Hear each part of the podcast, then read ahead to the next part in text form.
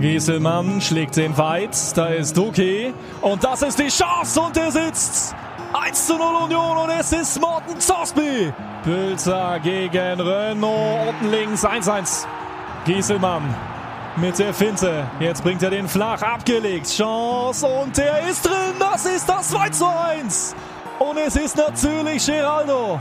Gieselmann Zweiter Ball und der ist stark und der ist richtig gut. Was ist das für ein Restore von Yannick Haberer?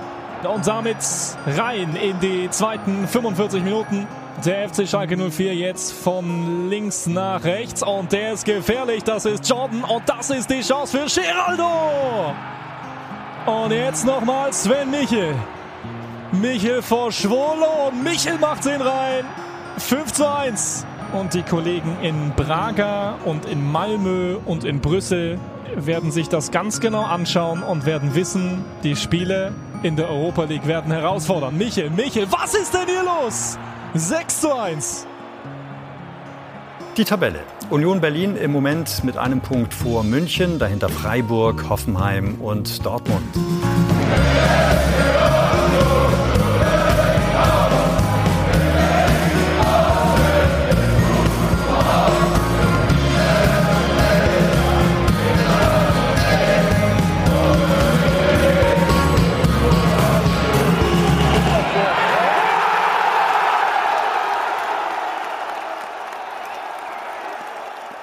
Herzlich willkommen zu Textilvergehen, äh, dem Podcast über den ersten FC Union Berlin, äh, den wir heute zum 511. Mal hier aufnehmen und äh, damit äh, in immer weitere Union-Dimensionen vorstoßen und über ein Wochenende, an dem einiges los war, bei Union zu sprechen, äh, begrüße ich euch heute, Daniel, wie ihr schon hört, äh, weil unsere, unsere äh, ähm, normale Studio Panko Crew heute leider keine Zeit hat. Ähm, deswegen begrüße ich euch hier und ich begrüße auch äh, mit mir in der Leitung Olli und Tim. Hallo. Hi. Ja, Tim, äh, wir haben dich mal wieder von der Ersatzbank geholt, sozusagen. Endlich wieder im ähm, Kader. Ja. äh, Jetzt äh, muss aber auch schon äh, so ein Debüt wie äh, Morten Torspy und dann den Duduki hier hinlegen. Ne? Logen. Alles kein Problem. Ja. Ähm, ihr habt schon gehört, ähm, ist so ein bisschen äh, absurd heutzutage äh, über Union zu sprechen, wenn man halt äh, zwischendurch allen Ernstes auf Platz 1 äh, der Fußball-Bundesliga stand. Naja, eigentlich nicht. Aber dann doch ähm, wieder irgendwie. Genau.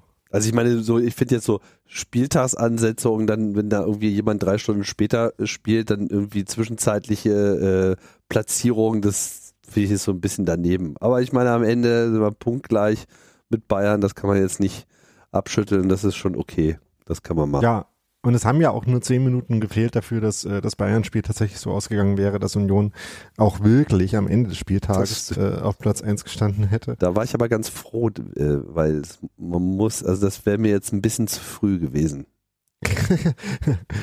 das ist so wie das äh, nicht zu früh in Führung gehen, in dem Spiel zum Beispiel, aber auch in Spielen gegen Favoriten, wo man dann äh, immer sagt, dann haben die zu viel Zeit, einen zu ärgern. Ich genau. würde sagen, ähm, ja, ich glaube, das äh, ist generell was, wo wir uns ähm, jetzt noch nicht so die ganz großen Gedanken drüber machen müssen, aber da äh, kommen wir später noch zu. Trotzdem ist ähm, Bayern jetzt erster Unionjäger. ja, ähm, mal schauen, wie sich das nächste Woche so entwickelt. Schauen wir mal, ne? Ja. Aber äh, wie gesagt, jetzt mussten wir erstmal gegen äh, einen anderen ehemaligen Tabellenzweiten der äh, Fußball-Bundesliga, damals ja da sogar am 34. Spieltag. Von daher vielleicht auch eine gute Warnung, das nicht zu übertreiben, ne, mit dem oder mit der Wahrnehmung davon spielen, nämlich gegen äh, FC Schalke 04 am 04. Spieltag der Bundesliga auch, sehr passende Ansetzung. Und ähm, ja, da waren wir ja alle drei vor Ort ähm, und haben äh, dadurch davon ja sicherlich auch was zu erzählen. Und Tim, du hast gesagt, dass du mit ein paar, ähm, mit dem Ticketkauf, also noch vor der Anreise äh, anfangen wolltest, ein bisschen zu erzählen, wie es da zu dieser Auswärtsfahrt für dich so kam. Was gab es da äh, Besonderes? Naja, also ich meine, äh, ich weiß gar nicht, ob, ob das hier schon besprochen wurde, generell, wie sich die Ticketkaufsituation jetzt äh, geändert hat bei Union ich würde nicht sagen, dass sie sich tiefgründig verändert hat, aber sie hat zumindest ähm, eine neue Wandfarbe bekommen. in dem halt das IT-Team es geschafft hat, diesem alten Ticket-Shop so ein, ähm, ja, wie soll ich sagen, so eine Maske aufzusetzen. Ja, also man hat jetzt ein. Wir sind in den 2000ern angekommen. Ja, naja, es, ich will jetzt nicht in die Details des Designs gehen, das ist nicht der Punkt, aber das, sagen wir mal, äh, das, das System, unter dem wir da alle leiden, ja, da leiden wir vor allem deshalb darunter, weil das so ein altes, gewachsenes, monolithisches System, was sich irgendwie um alles kümmert, aber um nichts wirklich gut. Und das war natürlich insbesondere dann, dann immer ein Problem, wenn so Ticketansturm ist und wir kennen ja mittlerweile nichts anderes mehr, dass dieses System halt immer hoffnungslos überlastet war. Das haben wir ja schon tausendmal beklagt. Und um das abzufedern, ist dem Ganzen sozusagen jetzt nochmal so eine Frontscheibe verpasst worden, auf die man erstmal aufschlägt, womit zumindest dann erstmal so eine ordentliche Warteschlange entsteht, sodass man weiß, so, ah, okay, ich werde, bin zur Kenntnis genommen worden, die Zahl zählt langsam runter, ich werde irgendwann drankommen, ich muss jetzt hier nicht hektisch werden oder ich kann zumindest auch in etwa abschätzen, wann es dann wirklich losgeht. Und das, denke ich, ist schon mal eine ganze Menge wert, abgesehen davon, dass es sich halt auch alles etwas einfacher wiederfindet und, und so weiter. Also man kommt schneller zum Glück, wenn man, wenn man überhaupt Glück hat, äh, Ticket ähm, Zuspruch zu haben, also wenn man sozusagen überhaupt kaufen darf. Auswärtsspiel durften wir kaufen und ich war dann auch sofort dabei, habe mir ein Schalke-Ticket gekauft und dann ist irgendwie Zeit vergangen und dann ging das irgendwie los mit irgendwie jetzt nochmal Heimspiel gegen Leipzig und dann diese ganze Europa-Aufregung und dann irgendwie Köln und irgendwie bin ich dann total durcheinander gekommen und äh, habe vollständig äh, vergessen, mir so ein Köln-Ticket zu kaufen. War dann wieder zu spät, da waren diese Stehplätze weg. Dachte, was machst du denn jetzt so? Und dann habe ich das aber irgendwie alles erstmal beiseite gelegt wusste aber, ich muss noch ein Ticket kaufen. Und dann habe ich das irgendwie alles so durcheinander gekriegt, dass ich dann irgendwann mir eingebildet habe, oh Gott, ich muss ja unbedingt noch ein Schalke-Ticket kaufen, was schon längst in meiner Hosentasche war. Und dann habe ich mir irgendwie noch mal ein zweites besorgt, um festzustellen, dass ich dann erstmal ein Ticket zu viel hatte und B immer noch nichts für Köln. Also es war äh, einfach ein, ein, ein Symbol der Überforderung. Also wir als Unioner müssen jetzt auch einfach erstmal in diese Saison kommen, in die Kartenkauf-Saison. Ich verliere einfach den Überblick. Dann letzte Woche dieser, diese Thermik mit jeden Tag musst du dann für irgendein Europapo-Spiel dir irgendwie ein Ticket sichern, aber du weißt ja noch gar nicht für welches eigentlich und ne, zählen und wann sind denn Termine, kennst du auch nicht. Also ist alles so vollkommen unklar. Man muss also in den, ins Blaue hinein erstmal irgendwie alles, alles kaufen, was, was bei, bei drei nicht auf den Bäumen ist. Ja, und dann kommt man dann doch äh, an seine Grenzen, so als normaler Ticketkäufer. Ja, immerhin hat es ja dann insofern Glück, dass äh, der Auswärtsblock in Schalke ähm, längst nicht ausverkauft war, sodass da äh, jetzt ähm, genug zweite Tickets gab, die ich nicht brauchte. Ja, toll. Ja, einerseits das, aber äh, das ist ja äh, quasi nur dein persönliches Problem in dem Fall. Während schli sch schlimmer wäre es ja, schlimmer wär's ja gewesen, wenn du mit deinem Doppelkaufen äh, jemandem ein heiß begehrtes Ticket äh, äh, vorenthalten hättest. Ja, das aber das wärst ja dann wahrscheinlich auch noch losgeworden. Das wäre ich auch noch losgeworden. Von daher. Ja. Ähm, und ich habe aber auch gesehen, äh, der ein oder andere Unioner ist auch äh, quasi auf dem Vorplatz vom Stadion noch äh, Tickets für den Gästeblock losgeworden. Ja, ja, da sind so viele hochgehalten worden, da habe ich mich gar nicht mit, groß mehr mit Weiterverkaufen beschäftigt. Ja, ähm, äh, Foreshadowing Alert um äh, Ticketsituationen und äh, wo man vielleicht äh, vor dem Stadion noch Tickets bekommt, geht's später in der Folge auch nochmal. Aber wie gesagt, da kommen wir noch zu. Ähm, denn erstmal wollen wir ja noch äh, in der Bundesliga bleiben und äh, auf, Sch auf Schalke bleiben. Ähm, wo wir dann, ne, wir, äh, Oliver und ich sind äh, zusammen mit noch ein paar anderen äh, Freunden mit dem Zug angereist, sind dann da auch irgendwann angekommen, nachdem es dann noch die ein oder andere Bahnkapriole gab mit äh, Zugteilung nicht in Hamm, sondern in Dortmund und das äh, können die da offenbar nicht so richtig, das hat jedenfalls nicht funktioniert und dann mussten wir noch so eine kleine äh, Ruhrgebietsrundfahrt machen in sehr vollen ähm, Regionalexpressen, äh, wo wir aber dann noch äh, uns ganz nett mit irgendwelchen SchalkerInnen unterhalten haben. Von daher hm, ja. Ich fand lustig, dass du dann äh, gefragt wurdest, äh, ob Union der Verein aus dem Osten ist. Was? ja. ja, also ich hatte die, äh, ähm, die Frage zuerst nicht so akustisch nicht so ganz verstanden und war dann äh, sehr erleichtert, als ich sie verstanden hatte, dass die Frage nicht war, äh, ob das der Verein für die DDR oder gegen die DDR war, ähm, sondern äh, ob wir der, war, der, Berliner ob, Verein im Berlins Osten sind oder im genau. Berlins Westen. Ah, ja. verstehe. Ja. Das hat sich da noch nicht rumgesprochen, dass Hertha. Wir, wir kannten ja damals nur Hertha. Aha. Hm. Okay, merkwürdig. Ja. Ähm, Hertha kannten die aber auch so gerade nur so. Also äh, von Hertha da hat er jetzt kein, also Hertha zu erwähnen, hat er nicht für gesteigerten Blutdruck gehört, äh, gesorgt. Äh, Grüße. ähm, ähm, ja, aber jedenfalls äh, war das eigentlich ganz nett. Ähm, ne, man stand da, äh, ähm, konnte äh, sich, wie gesagt, auch gut unterhalten.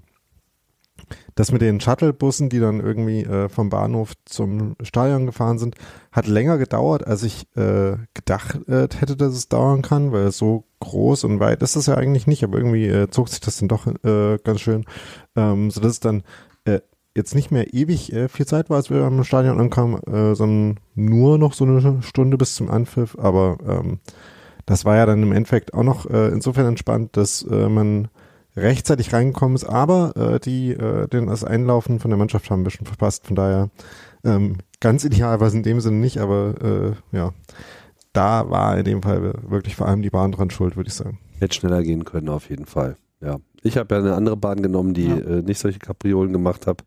Dafür muss ich aber eine Stunde früher aufstehen. Ja, ja, äh, da ich ja äh, immer noch äh, oder zumindest gerade noch, noch äh, zwei Stunden extra Anreiseweg für sowas habe, äh, äh, mit dem, mit der Cottbus-Steuer, wie ich es gestern einmal genannt habe, ähm, ne, äh, war noch eine Stunde früher aufstehen jetzt nicht wirklich eine Option. Hm. Kann ich verstehen. Ja, aber äh, wie gesagt, äh, eigentlich, äh, äh, wie es in unserem Sendungsdokument äh, steht, in der Stadion, im Stadion Bier Arena, ist das eigentlich ja ganz nett. Also man äh, kommt da gut rein. Äh, der Gästeblock war, wie gesagt, also der äh, Stehbereich ab dem, äh, ab der Plexiglasscheibe, an der sich dann die, äh, die Ultras vorne postiert haben, der war auch gut gefüllt. Äh, dann gibt's ja noch den Block oben, der dann äh, noch ein bisschen spärlich besetzt war. Und eben diese, das ist ein bisschen komisch an diesem Gästeblock, von daher ist es fast besser, wenn der nicht ganz voll ist, damit man nicht irgendwie unten noch diese zehn Reihen äh, vor dem Block hat, die irgendwie von dem Rest getrennt sind. Da waren jetzt auch ein paar Leute, aber halt nur ein paar wenige. Das finde ich immer ein bisschen seltsam da in dem Stadion. Ich finde, wird eh nicht warm mit dem Ding. Also mir ist es zu, zu turnhallig alles. Ich hatte äh, zu dir im Stadion gesagt, dass äh, das Stadion eigentlich schon ganz schön groß ist. Ne? Also irgendwie, was waren es? 62.271 mhm. ZuschauerInnen äh, war, glaube ich, die Ansage äh, und ausverkauft. Ähm, und dafür, dass es so ein großes Stadion ist, sieht es quasi klein aus, weil man halt äh, gefühlt genauso hoch wie die äh, Ränge nochmal diese Dachkonstruktion oben drauf hat, die das äh, ja so ein bisschen optisch erdrückt. Also es äh, hat dann eben, ne, so wie du sagst, dieses äh, mehr Turnhallengefühl und nicht äh, episches, äh, episches Oval, äh. Dieses Loch da oben ist einfach zu klein. Also man, äh, das ist so, wenn ich in einem Stadion, also wenn ich in einem Stadion bin, dann will ich das Gefühl haben, ich bin in einem Stadion, aber nicht in so einer Brotbüchse. Und das Gefühl werde ich da einfach nicht los. Da, da, ist mehr innen als außen. Und ein Stadion ist etwas, da ist man zwar drin, aber es ist mehr außen als, als innen. Weißt du, was ich meine? Also man, man will doch auch irgendwie das Gefühl haben, im Freien zu sein. Und das ist man dann nicht. Also ich habe das Gefühl, das ist so eine Indoor-Veranstaltung und jetzt kommt gleich, was weiß ich, Handball oder irgendwie sowas. Vor allem, wenn da noch so ein komischer Würfel da in der Mitte ist oder Basketball. So, so kommt, kommt mir das irgendwie rüber. Ja. Olli, du hattest ja noch eine andere Perspektive ja. auf das Ganze im Stadion. Mhm. Äh, erzähl mal, was für eine mhm. und äh, warum und wie dir das Stadion so vorkam. naja, ich durfte oder darf die, die Textilvergehen-Millionen mhm. äh, unters Volk bringen und ähm, war in, in einer Loge eines Wettanbieters an. eingeladen. Und ja. Schnittchen, ja. Schnittchenjäger. Nee, es waren, ja. genau, Schnittchenjäger Jäger allerdings hatte ich da so ein bisschen die, die ähm, Arschkarte, weil ich diese persönliche Schwäche habe, dass ich so tote Tiere nicht so gerne esse. Und dann gab's da so Nudeln mit Tomatensauce für mich. Und ansonsten nur noch richtigen Fußball. Ja, ja, und, und eine sehr, sehr, sehr aufmerksame, total freundliche Bedienung, die sehr schnell realisiert hat, dass ich Bier gern nachgefüllt haben möchte. Und das heißt, das war Was also hungrig und besoffen. Wann immer das. Ja, ja, ja, ja. Und ansonsten kann ich, ich, ich habe auch wirklich vor Ort an das gedacht, was Steffi letzte Woche gesagt hat über die, die Schalker, die waren einfach alle total nett, so ein bisschen, weiß ich nicht, so ein bisschen assig wie wir oder prollig, mit, mit einer positiven Konnotation. Ähm, ansonsten ja, es war, ich fand es ganz angenehm. Es war halt für mich total behindert, weil ich halt ähm, eigentlich gerne viel mehr mitgegangen wäre. Allerdings habe ich auch gemerkt, dass die Leute um mich herum alle extrem pissig sind, extrem angefressen und da wollte ich nicht irgendwie äh, auf und ab Also das waren sozusagen alles so, du ähm, warst so unter Schalkern. Ich war der Einzige mit einem Ich hätte noch ein Ticket für genau. dich gehabt. ich weiß, ich weiß, aber ich, ich war, ich war ja da auch, um, um Menschen zu treffen, die ich ganz lange nicht gesehen habe. Und ähm, deswegen war mir das schon wichtig, dass ich Andreas treffen kann und mit dem einfach mal mich wieder sehen kann. Und ähm, das war, war sehr schön. Und ähm, es gab, ja, ich weiß nicht, so ein paar vernachlässigbare Sachen beim 1 zu 1 dass da einfach Leute, die mir wildfremd sind, mir ins Gesicht jubeln. So habe ich dann bei den folgenden fünf Toren gnädigerweise nicht gemacht. ähm, ja, ansonsten waren war es wirklich, die waren alle total nett, super angefressen. Also die würden am liebsten ihren Trainer sofort rausschmeißen, mhm. Polti auch. Ähm, ja, aber es war, war, war, war schön, aber immer möchte ich es nicht. Also das ist halt, ich finde es furchtbar, da irgendwie Nägelkauend zu, zu sitzen, anstatt halt eben irgendwo das in Schreien zu äh, kanalisieren. Bier zu das ist duschen. einfach. Ja. Yeah. ja. Kann ich gut verstehen. Ja, ja, ja genau. austauschen wollen. Ja, das mit dem Bierduschen war noch so eine Sache, weil an sich kann ich äh, das total unterstützen, alles, was, äh, was wir jetzt schon gesagt haben, über das äh, entspannte, nette Miteinander.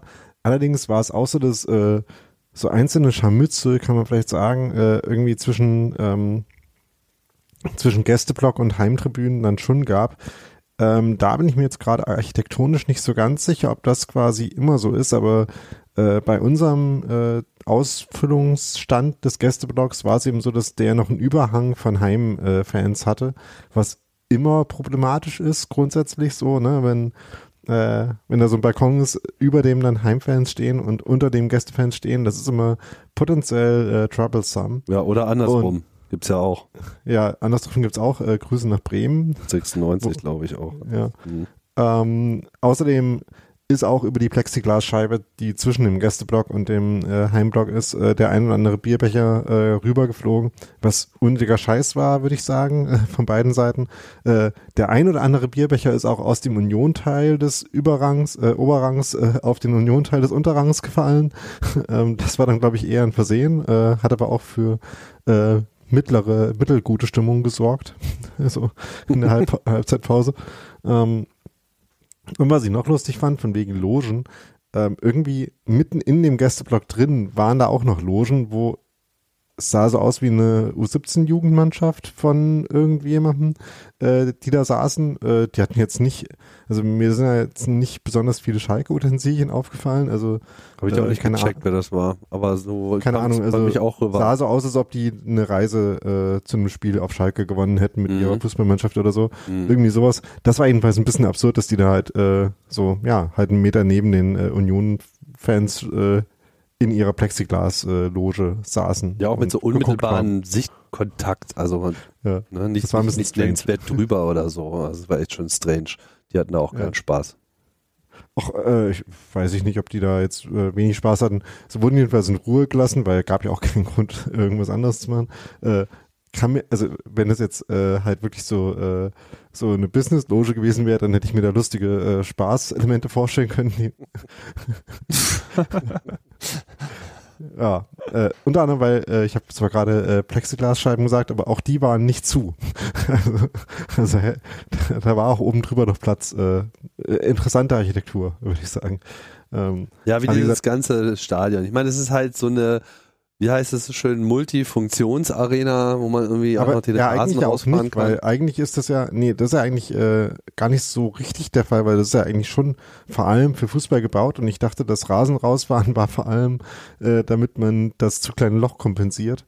Wobei das natürlich wahrscheinlich, äh, also wenn man dann da Konzerte oder so einen Scheiß macht, äh, ist wahrscheinlich auch klug, den äh, Rasen rausfahren zu können äh, und den nicht jedes Mal kaputt trampeln zu lassen oder abzudecken. Da finden regelmäßig Konzerte statt. Also das, ja. das ist jetzt nicht, nicht, äh, nicht nur so, äh, okay. so eine Nebennutzung, sondern das haben die von vornherein so gebaut. Deswegen heißt das ja auch Arena. Ähm, und ja. ich weiß nicht, also ich, ich kann einfach, ich, ich krieg dieses Stadion und diese ganze Schalke Bergbau, Kumpel, irgendwie räudige Stadt-Image, das kriege ich nicht zusammengerechnet. Ich finde das aber Tim, passt haben, aber nicht. Tim, der Spielertunnel ist doch in Bergbaustollen. Ah, aber das ist halt so, weiß ich nicht. Gehst du hin? Meinst du, die haben da richtigen? Das habe ich mich nämlich gefragt. Meinst du, das ist ist das echter Stein oder ist es Pappmaché? Styropor. Ich sag dir, das ist, das ist, das ist Pappmaché oder irgendwie Kunststoff oder irgendwas. Ich bin bis jetzt immer von Pappmaché ausgegangen, ja. Ja, und ich meine mal Hallo. Das geht ja wohl mal gar nicht. Also ich meine, das, also sowas würde Union nicht passieren. ja, wir haben, wir haben ich echt, muss wir aber sagen, Backsteine im, äh, oh. im Backstein Gedenksteintunnel. Ja. Ähm, sind auch Fliesen, oder? Ja. Ähm, ich, genau, ich wollte nur, nur sagen, weil, weil Tim gerade auf diese Bergmanns äh, Kulisse oder so äh, anspielte, dass ich persönlich das, was vorm Spiel die letzte Viertelstunde gemacht wurde, überhaupt nicht so überkandidelt ja. fand. Also ich fand das Steigerlied schön, auch dieses andere Lied hier mit den Mädchen, die da zu Schalke gehen.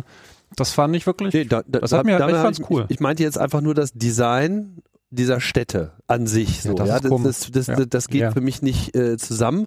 Und Steigerlied, okay, das wusste ich ja alles schon, nur als ich das letzte Mal da war, war äh, Derby und da haben sie auch noch das Licht ausgemacht und da gab es so richtig schön mit irgendwie Handy hochhalten und so. Äh, das hat irgendwie komplett gefehlt diesmal. Ich weiß nicht, woran es lag, ob es zu früh war, ob sie das tagsüber nicht machen, äh, weil dann doch noch zu viel Licht reinkommt. Wahrscheinlich, ne? Ja, na gut. Also, nö, das, also singen und so finde ich ja okay, mag ich. Ähm, ist immer ganz gut, wenn man vielleicht Lied gut am Start hat, was die, äh, nicht irgendjemand anderes auch noch so singt.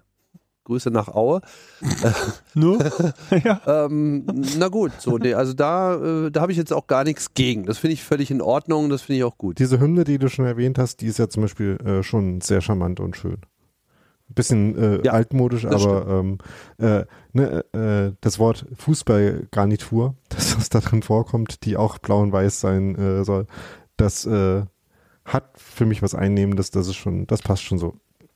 Naja, aber eine, ja. einige meiner besten Freunde sind Schalker. Ich äh, werde gar nicht weiter raten. Ja, äh, an dem, an der Stelle vielleicht auch noch Grüße zu ähm, Podcast-Kollegen, äh, die wir beim letzten Mal, als wir äh, ähm, in nee, nicht mehr als wir in Schalke, äh, die wir in Dortmund noch getroffen hatten, äh, als wir da mal gespielt haben und die gerade leider nicht so äh, viel Sinn für Fußball haben. Äh, von daher, ähm, ja, äh, auf jeden Fall gibt's da sehr viele nette Leute, äh, was umso ähm, schlimmer macht, dass dann auch noch so äh, affige Scheiße passiert, wie dass ähm, irgendwelche Halbstarke ähm, irgendwelchen anderen Leuten Schals klauen und meinen noch äh, sich dafür cool finden zu müssen äh, ja, können sich gar legen. Äh, das wollte ich dazu noch einwerfen, war aber, äh, ist mir untergekommen, aber würde ich sagen, war Wer, bei der Welche, welche Schals wurden jetzt geklaut? Die blauen oder die roten?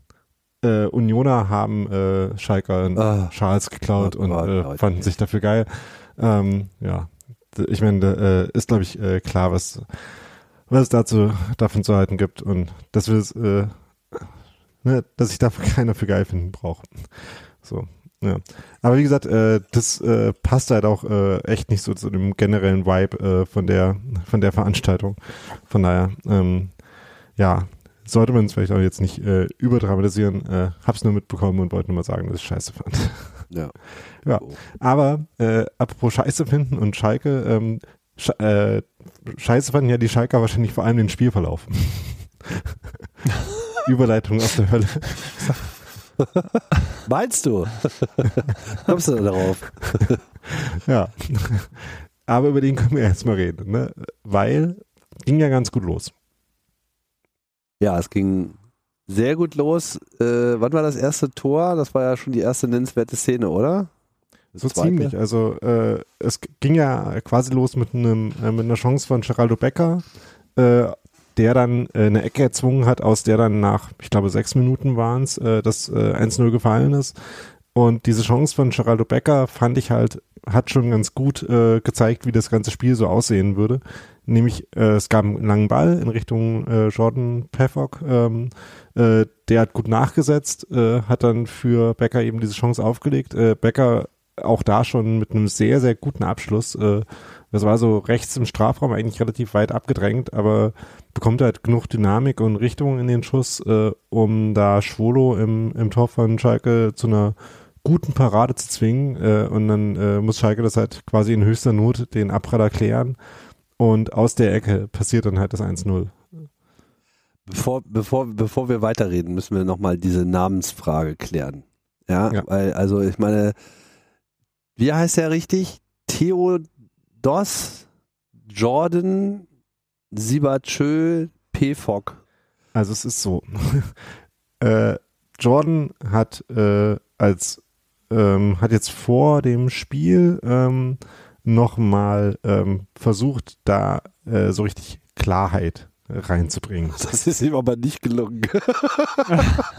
Finde ich auch. Also In die ganze Angelegenheit. ähm, so, und ich äh, lese euch jetzt mal den, ähm, den äh, Tweet vor vom äh, Twitter-Account at Smith, ähm, Name Call Me Payfog. Und der lautete so, Sibachö, äh, Payfog, My name is uh, Fierson Jordan Sibachö. My friends call me Jordi and my best friend is my mom. That's why I play with Pfog or Jordan because she gave me this name and I couldn't put Pfog. It's easier to say Pfog than Sibachö, so now it's up to you. Ähm, also erstmal, äh, ne, im Endeffekt kann man so machen, wie man will, äh, sagt, äh, sagt Jordan.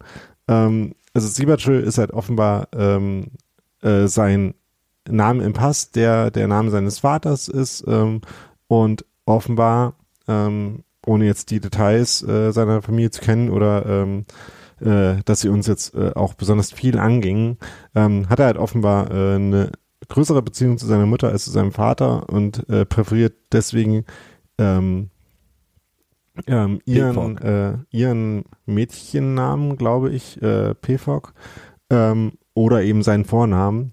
Ähm, den, äh, den er eben auch hat, ähm, äh, von ihr hat, wie er in dem Tweet schreibt.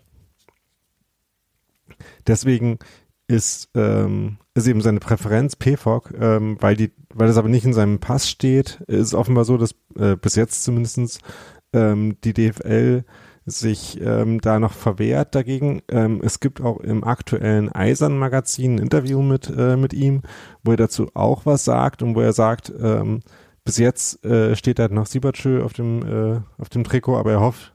Nee, es steht Jordan drauf. Oh, äh, okay, ja. Äh, am Anfang war es auch mal äh, das Siebertschö. In der Schweiz ist er, ist er mit Siebertschö aufgelaufen. Nee, in der Schweiz ist er mit PFOC aufgelaufen. Ach, wirklich? Äh, ja, ähm, in der Schweiz ging das. Mhm. Ähm, in dem Eisern-Interview sagte er, dass er hofft, dass, dass äh, die DFL auch noch hinkriegt. Ähm, das ich muss, muss ich muss sagen, ich habe das Spiel gerade auch auf Sky geguckt und ich fand es sehr, sehr charmant, dass da wurde einfach genau. durch ja, das, äh, gesagt. Das hat also. AFTV auch so gemacht, haben wir ja im Podcast jetzt irgendwie auch schon so adaptiert, weil es halt irgendwie der, äh, der Konsensus ist, auf den man sich auf jeden Fall einigen kann.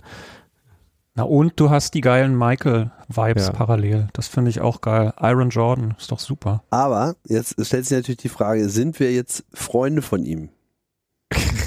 ja, na, Jordi ist Freude. Genau. Sagen Freude. Das heißt, wenn also wir jetzt seine Freunde werden, dann Ach müssen so. wir ihn auch noch Jordi nennen. Also es könnte einfach nicht komplexer werden.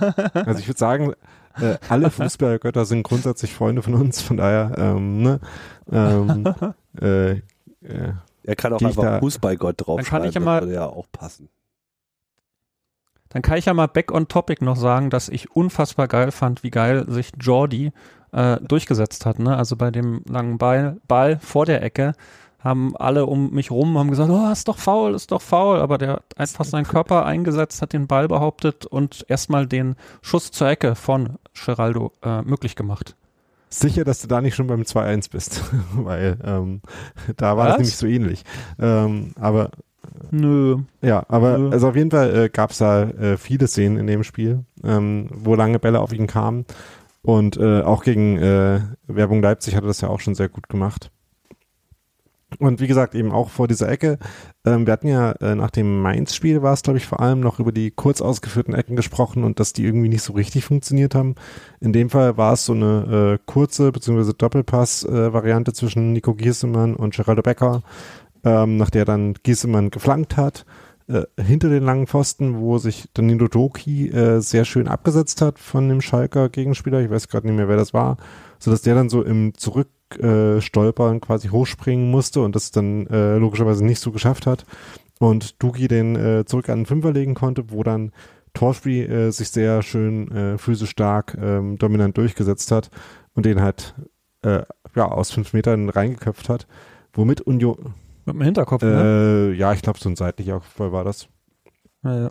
Ja. Das sah auf jeden Fall alles sehr einstudiert aus. Also das war wirklich eine ja. Kombination, die haben sie im Training unter Garantie genauso gespielt. Ja. Ich habe mir aufgeschrieben, ich weiß nicht, wie ihr das seht, war die Flanke absichtlich ja. so weit oder war es zu weit? Absicht. Ja, Absicht. Weil er ist schon, extra also weit rausgegangen. So, also mhm. der ist nicht mhm. erst dahin gegangen, weil der Ball so weit war, sondern der hat sich einfach äh, ganz weit außen positioniert, ist dann da erst hingerannt und ja, dann äh, konnte Torsby halt so seitlich reinköpfen. Das war schon richtig gut. Gegen zwei. Mindestens. Äh, eher, ja. Mindestens, ja. genau. Ich meine, ist ja generell so, mit so Flanken gibt man sich ja ähm, idealerweise mehrere Ziele, ähm, ne, weil man ja nie so genau weiß, wo der jetzt hinkommt.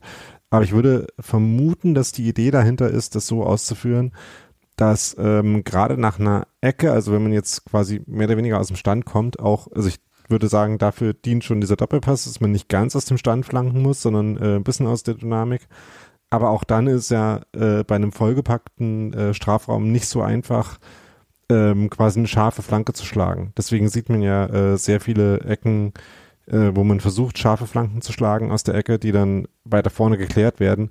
Weil je schärfer eine Flanke ist, desto flacher ist logischerweise die Flugbahn und desto einfacher oder möglicher ist es, äh, die vorher schon zu klären.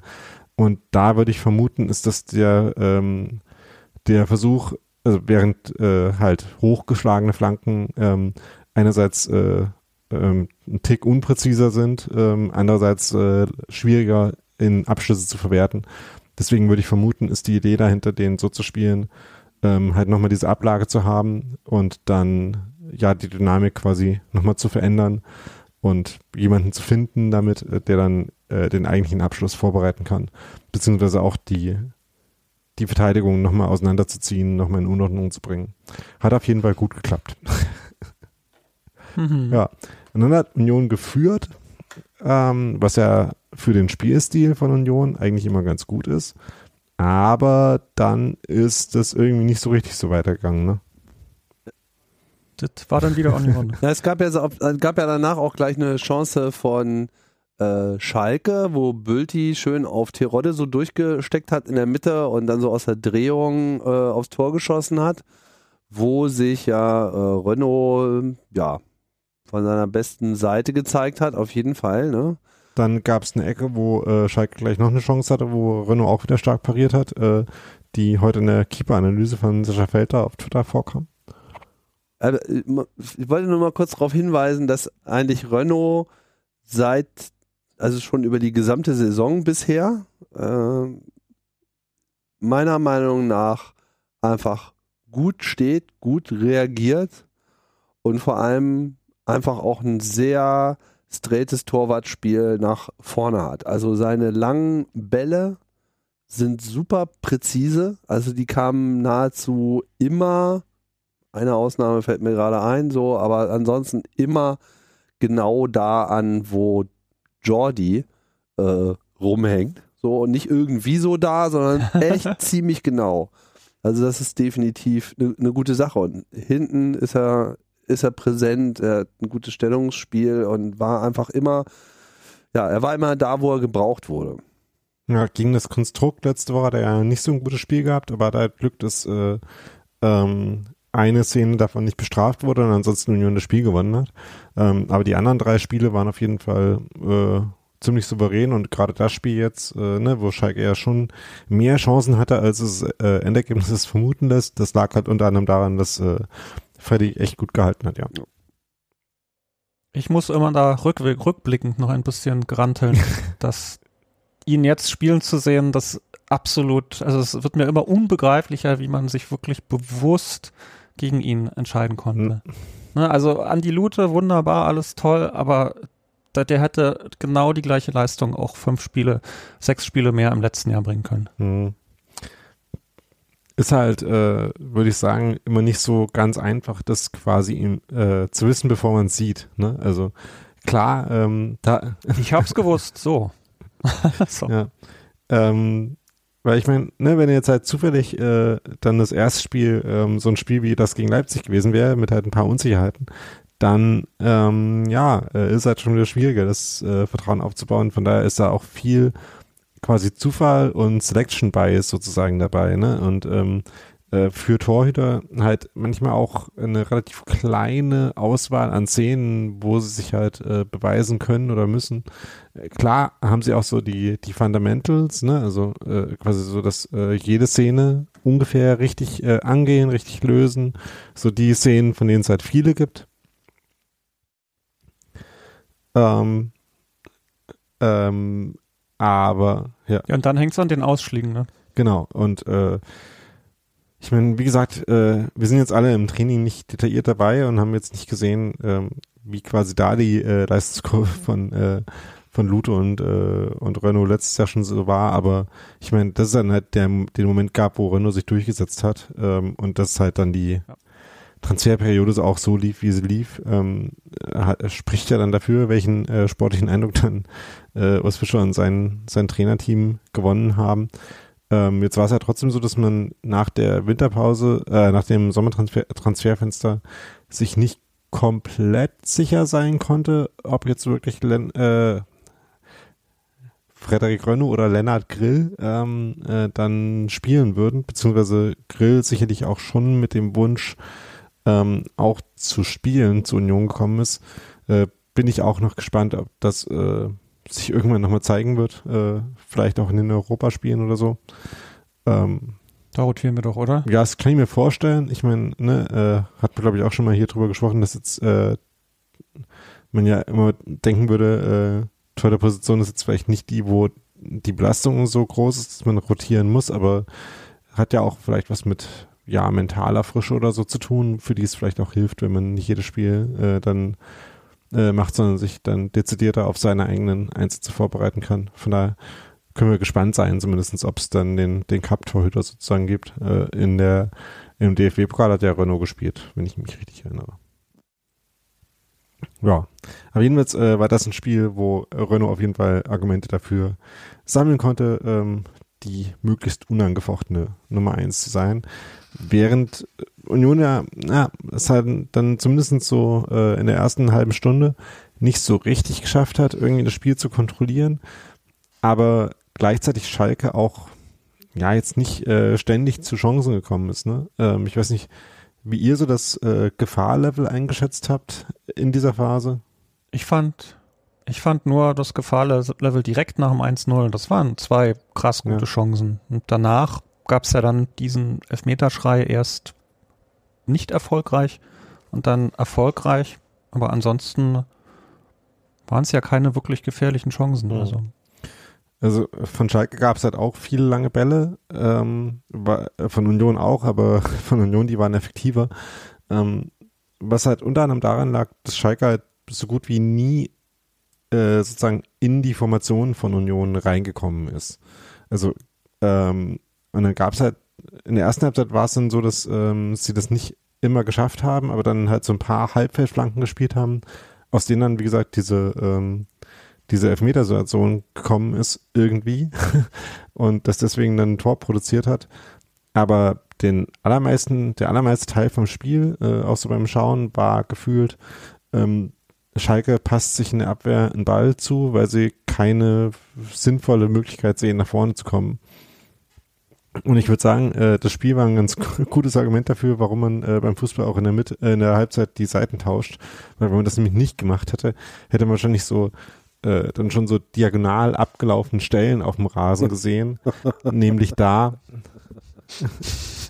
nämlich da, äh, wo die Achter von Union, also in dem Spiel ähm, war mir jetzt äh, am Anfang noch nicht drauf eingegangen, äh, Torspiel hat wie gesagt zum ersten Mal in der Startelf gestanden und Janik Haberer, ähm, der ja jetzt äh, immer schon, glaube ich, in der Startelf stand, wenn mhm. ich mich nicht täusche, ähm, ja. statt äh, Genkia Gucci und Andras Schäfer, die ja zuletzt auch gespielt haben. Und Duki. Ne? Und Duki kam für Jeckel, genau, in die Startelf. Ähm, und äh, äh, Haberer und Torspiel, so wie das die Achter von Union immer machen, waren halt immer diejenigen, die sobald dann ähm, Schalke beim hinten rumspielen den Ball auf die Außenverteidiger gespielt haben, äh, die Außenverteidiger angelaufen sind und die dann unter Druck gesetzt haben, denen dann selten irgendwie eine Lösung dafür eingefallen ist. Manchmal kam dann noch der Pass quasi auf den Mittelfeldspieler, der dann wieder von den äh, Flügelverteidigern von Union ähnlich angelaufen worden ist. Aber ansonsten ähm, hat Union damit grundsätzlich halt schon einigermaßen geschafft, äh, äh, Schalke halt in ungefährlichen Räumen zu behalten. Was in dem Spiel dann halt dazu geführt hat, dass es ein paar Chancen für Schalke gab, war, dass Union mal nicht jeden Zweikampf klar gewonnen hat und nicht jeden zweiten Ball ähm, erobern konnte. Das führte dann noch so, zu so ein paar Abprallern und so ein paar Umschaltszenen, und ich weiß nicht, äh, wie ihr die einzelnen Leute von Schalke wahrgenommen habt, ob ihr die überhaupt wahrgenommen habt. Ich habe einen Schalke ja. aufgeschrieben, aber nicht sportlich, Wechsler. ja. Ist einfach noch nur am Wein, nur am Lamentieren und ansonsten ja nichts ja. gebracht. ähm, also ich hatte ja äh, vor ein paar Jahren äh, durchaus Appreciation für die Kiel-Mannschaft von Markus Anfang äh, und Dominik Drexler unter anderem. Beides jetzt nicht so gut gealtert. So, jetzt ja. müssen wir aber über Robin Knoche reden und über seine ja. Ambitionen, äh, Volleyball zu spielen. ja, äh, vielleicht noch ganz kurz äh, davor, an wen ich dann nämlich dachte, war, äh, war Salazar, ähm, der für mich mit Abstand der beste Schalke-Spieler so war, vor allem nach vorne, ähm, der mit so Tempo-Dribblings, Technik-Dribblings Union durchaus ein paar Mal gefordert hat, aber den Schalke halt außer von so Umschaltsituationen nie ins Spiel gebracht hat. Äh, was für mich dann ähm, ja einer der Faktoren war dafür, dass es halt nur so ein paar wenige äh, mhm. Szenen für, für Schalke gab. Aber ja, gab wie gesagt diese Elfmetersituation äh, mit der Notiz in meinem Notizendokument, was zur Hölle, Robin? Also das habe ich auch wirklich überhaupt ja, nicht was? verstanden. Also da kam ja die Flanke äh, von rechts äh, rein, halt äh, auch wieder so eine Halbfeldflanke, äh, ne? Oder? Jo, jo. Und ähm, der, der tropft so im, in der Mitte äh, des Strafraums runter und äh, Knoche und Leit, heißt ja Leite oder Leit? Habe ich beides schon gehört. Wie auch immer. Ich hätte jetzt Leite ja, gesagt sogar. Ich hab, keine Ahnung. Ich kenne mich mit portugiesischer Aussprache nicht aus. Ist ja auch erstmal egal, Robin Knoche stand äh, sozusagen vor ihm und ging halt hoch und reckt halt den Arm, also nicht nur hoch, sondern einfach so hoch, wie es irgendwie nur geht und streckt auch nochmal richtig die Schulter aus. ja, also äh, ich weiß überhaupt nicht, was ihn da geritten hat. Also was, was wollte der da oben mit dem Arm? Ich muss sagen, in der Situation war ich natürlich extrem unparteiisch und habe den Beschwerden unserer Spieler geglaubt, dass er geschubst wurde. Nee. als ich es dann im Fernsehen also, gesehen habe. Ich ein bisschen geschubst. Also. Nee, also ja, ja. Ja, äh, also Simon Terotte hat ihn berührt, sag ich mal. Ja, aber, aber so minimal. total minimal. Ähm, ja, ähm, also ich würde halt sagen, dass äh, Knoche da irgendwie halt aus dem Konzept gekommen ist, äh, vom Bewegungsablauf her. Ja. Es hat auch überhaupt keinen Sinn gemacht, zu dem Ball hinzugehen, weil äh, Doki hätte den klar weggeköpft, weil äh, Terodde halt auch nur so ein bisschen an, äh, an Knoche rumgeschoben hat und gar nicht hochgesprungen ist. Also wenn Robin einfach stehen geblieben wäre, dann hätte Doki den Ball weggeklopft ja, und genau, äh, es wäre einfach als äh, sinnlose Halbfeldflanke in die äh, Chronik dieses Spiels eingegangen. Ja, aber ich meine, ne, also brauchen wir nicht drüber reden, dass äh, auch völlig okay ist, mal irgendwie einen Aussetzer zu haben äh, äh, bei der ganzen Grundsolidität, die Robin Knoche sonst so ausstrahlt. Aber kann mir vorstellen, wenn Union nicht noch fünf Tore geschossen hätte in dem Spiel, dann wäre Robin Knoche von der Szene einigermaßen genervt gewesen und wahrscheinlich, ähm, weil nur so wird man äh, ein Abwehrspieler wie Robin Knoche, ist er damit davon trotzdem einigermaßen genervt jetzt, ähm, auch mit den. Also ich fand es erstaunlich, ich meine, in gewisser Hinsicht ist es vielleicht schön, dass das passiert ist. Weil ich war ja nun auch schon kurz davor zu glauben, Robin Knoche kann alles, macht immer alles richtig und das die ganze Zeit. So, weil das ist so der Eindruck, den ich eigentlich bisher von ihm äh, gehabt habe.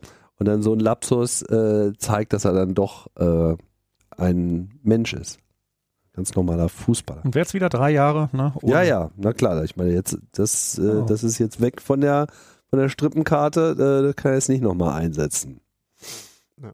Übrigens, in dem Spiel ähm, gab es auch ein paar sehr schöne Tacklings wieder von, in dem Fall vor allem äh, Late und ähm, und Duki, die beide, beide zu verschiedenen Momenten äh, Schalker sehr schön und emphatisch abgelaufen und abgeräumt haben. Mhm. Ähm, das war auf jeden Fall äh, immer gut anzusehen. Aber das sind Situationen, wo man sehr viel Spaß hat, wenn man von Schalkern umgeben ist. In your face. Ja, ähm, ja. ja aber apropos emphatisch, äh, emphatisch hat auch äh, Marius Bülter, äh, Fußballgott, den Elfmeter dann reingeschossen ähm, ja.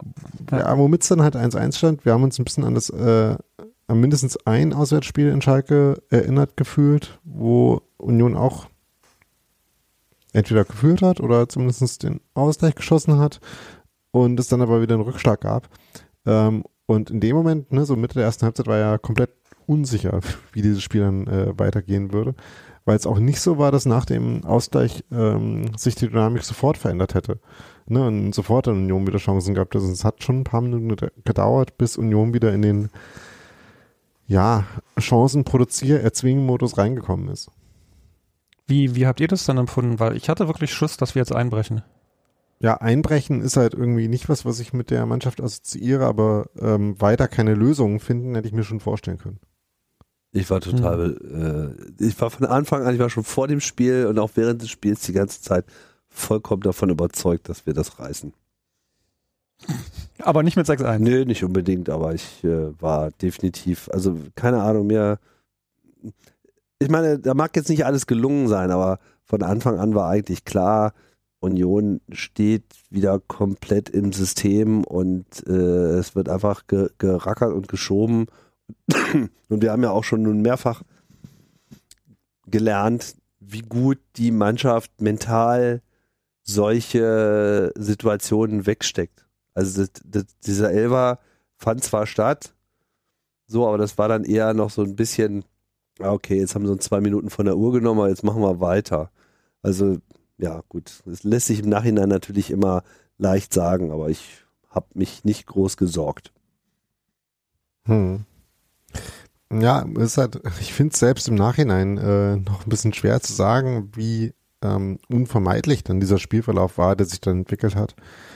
Denn es war ja so irgendwie gefühlt die erste vergebene Chance gab es, als es schon 4-1 stand. Ne? Ähm, von daher, ja, äh, finde ich es immer noch ein bisschen, äh, bisschen kompliziert zu sagen, ähm, wie.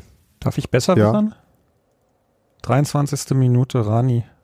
Das stimmt. Das Ding, wo, wo der Ball rüberfliegt und der Schwolo nicht dran ist und wir aber die Ecke kriegen. Ja, ähm, ich weiß nicht, ob das da, also ich glaube, eine Berührung von Schwolo konnte man nicht sehen, weil ich glaube, es war schon einen halben Meter drüber. Genau. Ich glaube, äh, äh, die Frage war eher, ob der vielleicht vorher abgefälscht war. Ja. Ah, ähm, ja.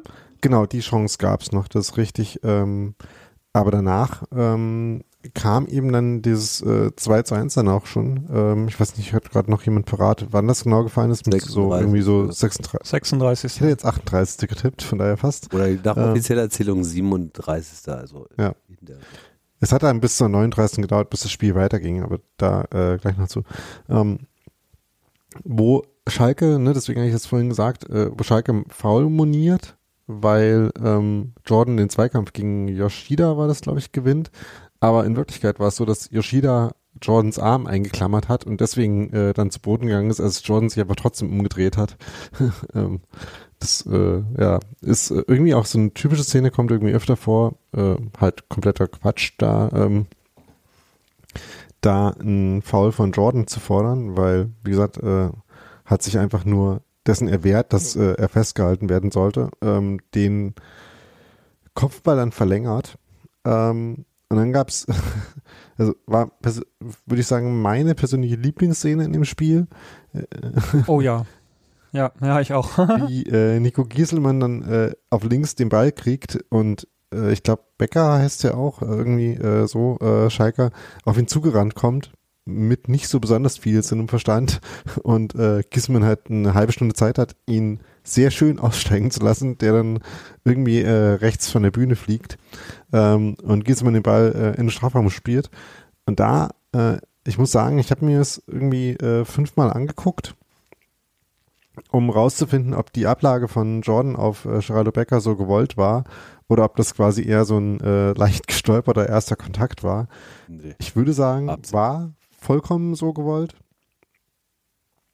Denn äh, Jordan äh, geht dann auch schnell genug aus dem Weg von dem Schuss von, äh, von Geraldo Becker, der mit gütiger Mithilfe von, ich glaube, irgendeinem abgefälschten Abwehrbein, ich glaube, es war sogar wieder Yoshida, der dann äh, in der gleichen Szene zweimal, zweimal äh, nicht so eine, eine, gute Rolle gespielt hat für Schalke, äh, ja, dann Schwudo sehr scheiße aussehen lässt, aber ihm auch keine Abwehrchance so richtig gibt äh, und dann so mit äh, einem Meter pro Minute ins Tor trudelt. Ja, war ein sehr absurdes Tor, was auch äh, dann im Jubel sicher fortgesetzt hat, dass es absurd war. Also der, der Schuss oh, ja. Ja. wäre nie und nimmer reingegangen. Der ging mehr oder weniger direkt auf äh, Schwolo zu. Also der, der Abschluss von Becker war schlecht, aber diese Ablage von äh, Jordi war super und äh, richtig gut getimt. Also ich meine, er hat sich ja vorher auch, als Gieselmann da angerannt kam, siehst du richtig, wie er so äh, nochmal nach hinten marschiert, so Platz macht um angespielt zu werden und sich sofort gen äh, Becker orientiert. So, es war einfach vollkommen klar, dass er den nicht selber in dem Moment verarbeiten möchte, sondern einfach das Spiel schnell hält. Und das können die beiden irgendwie sehr gut, weil das haben wir jetzt schon ein paar Mal gesehen in unterschiedlichen Konstellationen, dass sie einfach äh, generell diese Geschwindigkeit reinkriegen, sei es jetzt in so einem Konter oder eben in dem Moment einfach auch in der äh, Situationen, wo man so am Strafraum steht, weil du natürlich Zeit gewinnst. Ne? Auf einmal steht Becker da total frei. Natürlich hätte er besser schießen müssen so und hat halt Glück gehabt, dass das Ding reingeeiert ist. Also war jetzt kein groß verdientes 2-1, aber ja, wie heißt es dann so schön? Spielglück. Mit Können.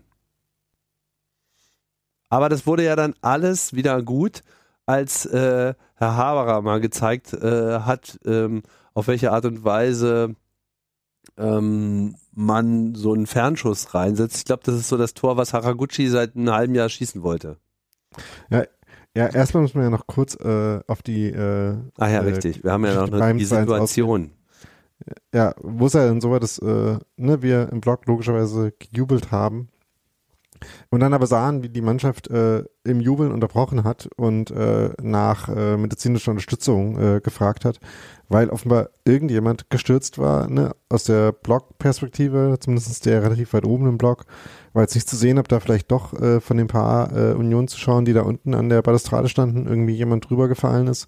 Stellte sich dann raus, ähm, es war jemand äh, aus dem Innenraum, ne, wie sich dann nach dem Spiel rausgestellt hat, äh, Matze Koch, äh, langjähriger Union-Fotograf und Reporter, der dann irgendwie ähm, beim Versuch halt diesen Jubel zu fotografieren äh, gestürzt ist, äh, irgendwie auf diesem Konkurs da. Ähm, ich habe es auch nicht so richtig gesehen, ähm, wie tief das da ist und woran ja, das, das dann unten, genau ja. liegt, dass man ja. da quasi stürzen kann. Aber jedenfalls ähm, kam es ja dazu, ähm, es wurde dann äh, abgewartet, äh, wie sich die Situation entwickelt. Ähm, äh, es gab dann nach ein paar Minuten, in denen äh, der Support halt auch erstmal eingestellt wurde, um irgendwie abzuwarten, ob da jetzt was äh, Gravierendes passiert ist oder nicht ähm, und darauf angemessen zu reagieren. Äh, Gab es dann aber vom Stadionsprecher auch die Durchsage, dass es äh, einigermaßen glimpflich abgelaufen ist und äh, Mats hat sich ja jetzt äh, auch äh, zu Wort gemeldet, dass es äh, ähm, zwar schon äh, die eine oder andere Blessur äh, davon getragen hat, aber dass es ihm grundsätzlich gut geht. Von daher ähm, wünschen wir ihm natürlich äh, gute Besserung und äh, sind beruhigt, dass da nichts äh, wirklich äh, Gravierendes passiert ist. Ich habe ja das Tor ähm, am, am Würstchenstand ähm, mitbekommen. Aber ich dachte mir so nach dem Elber, naja Gott, jetzt werden sie noch ein paar Minuten brauchen. Irgendwie jetzt ist wahrscheinlich genau der richtige Moment, um endlich mal Bier zu holen. Was ich dann auch getan habe. Und dann auf einmal große, äh, großer Aufschrei und ich dachte so, oh Gott, jetzt hat Schalke ein Tor geschossen. So, dann dachte ich mir so, warte mal, du bist im Gästeblock. Es war jetzt nicht so laut. Und dann habe ich überhaupt erst gecheckt, dass wir ein Tor geschossen haben. Dann habe ich mich halt umgedreht, weil da überall so Bildschirme hängen. Und dann sah ich genau in dem Moment diese Wiederholung, die sie auf Sky gezeigt haben, wo du so von Matze Koch gerade nochmal so den Haarsaum sehen konntest, der, bevor er dann irgendwie äh, im Keller verschwand. Und ich dachte mir sofort, dass es, dass es Matze ist weil tausendmal gesehen und ähm, ja, so war es dann halt äh, auch. Naja, die gute Geschichte daran ist, er hat sich nur zwei Rippen gebrochen und irgendwie seine Klamotten versaut, sodass er dann irgendwie im Schalke-Trikot nach Hause fahren musste. ja.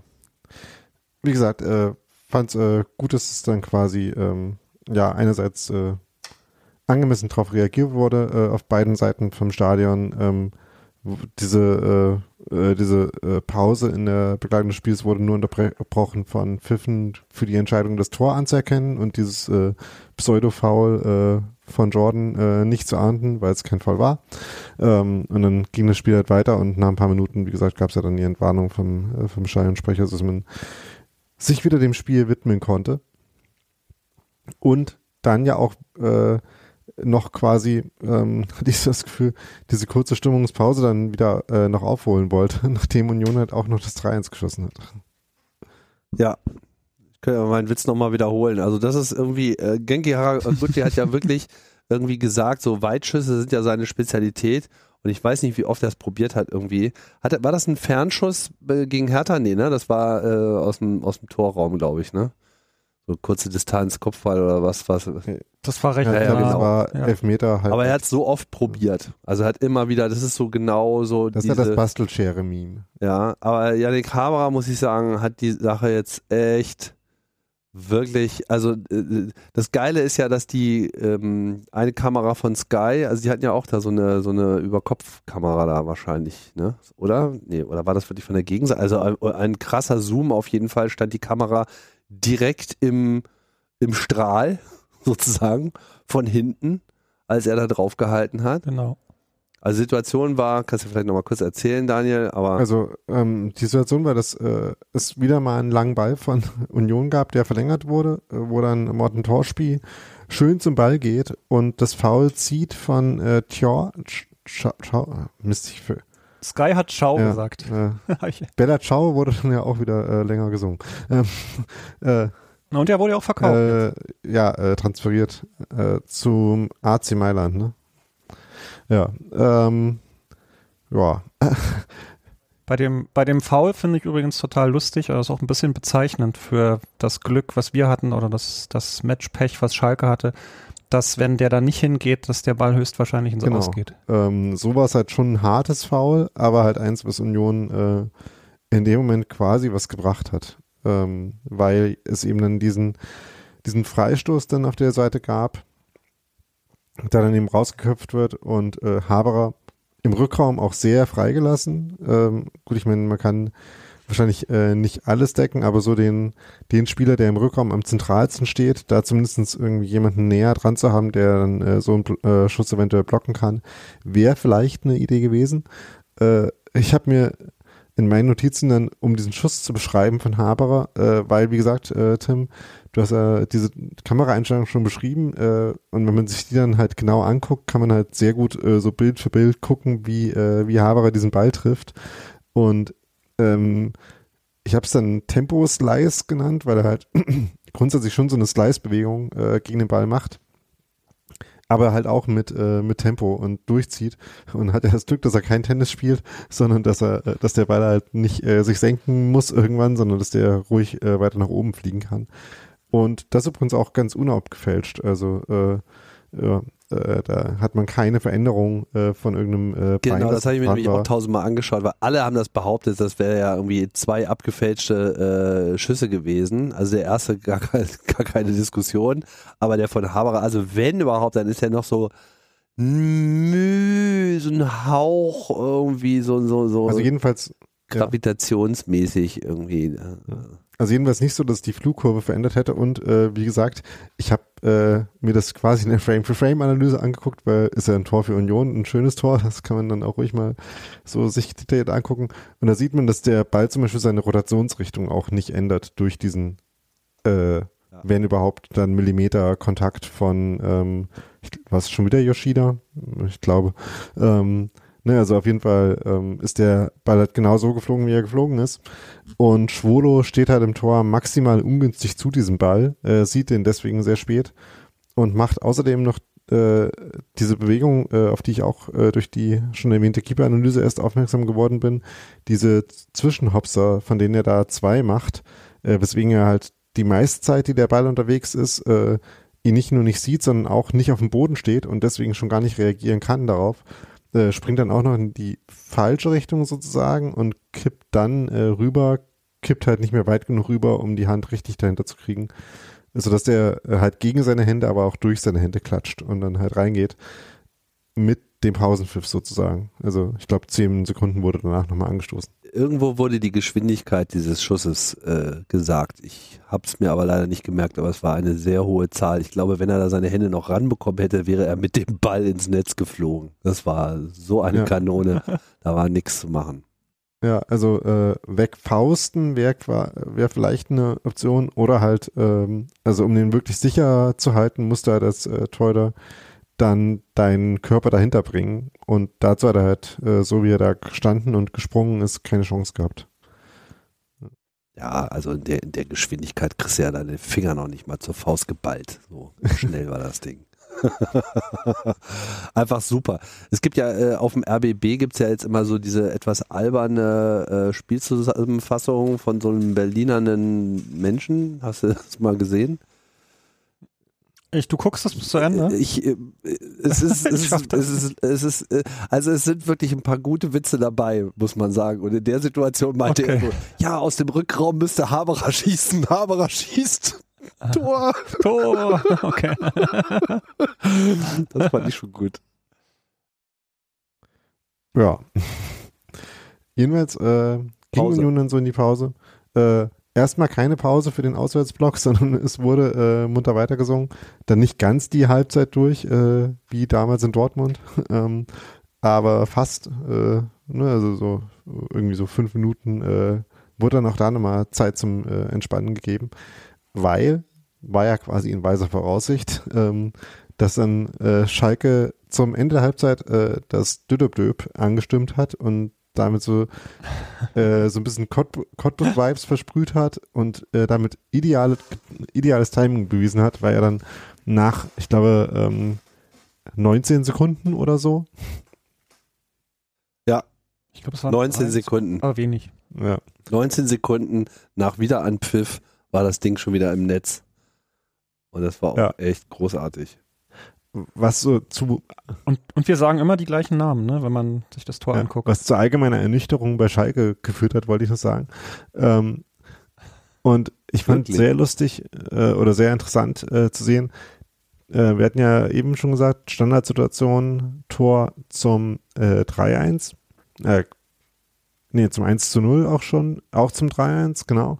Ähm, und auch, würde ich sagen, auch zum 4-1 ist eigentlich eine Standardsituation aber ein bisschen eine, äh, eine unkonventionelle sozusagen, weil es halt kein Abstoß oder eine Ecke oder so ist, sondern im Prinzip der Anstoß hier die Standardsituation ist, um die es geht, weil ähm, man kann es ja dann logischerweise sehr gut sehen, weil es ja in jeder Zusammenfassung von dem Tor vorkommt, ähm, dass halt beim Anstoß äh, vier Leute von Union äh, da links auf dem Flügel stehen und mit dem Anpfiff, äh, beziehungsweise dem, äh, dem Ball, der gespielt wird, sofort losstarten äh, auf dem linken Flügel dass ein Ranik Dira den Anstoß ausführt, den weit nach hinten spielt. Also ich meine, oft sieht man ja, dass entweder zwei Leute beim Anstoß stehen, was äh, mittlerweile nicht mehr notwendig ist, oder zumindest äh, dann jemand direkt am Mittelkreis steht, der dann den Ball zugespielt bekommt.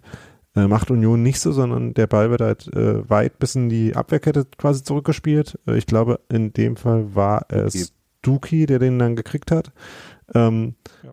Und der den dann nach vorne schlägt, um, wie gesagt, wie immer quasi, also so 80 Prozent der Bälle äh, von Union aus dem eigenen Drittel raus waren halt äh, Flugbälle auf Jordan Siebertschel, äh, Pimcock.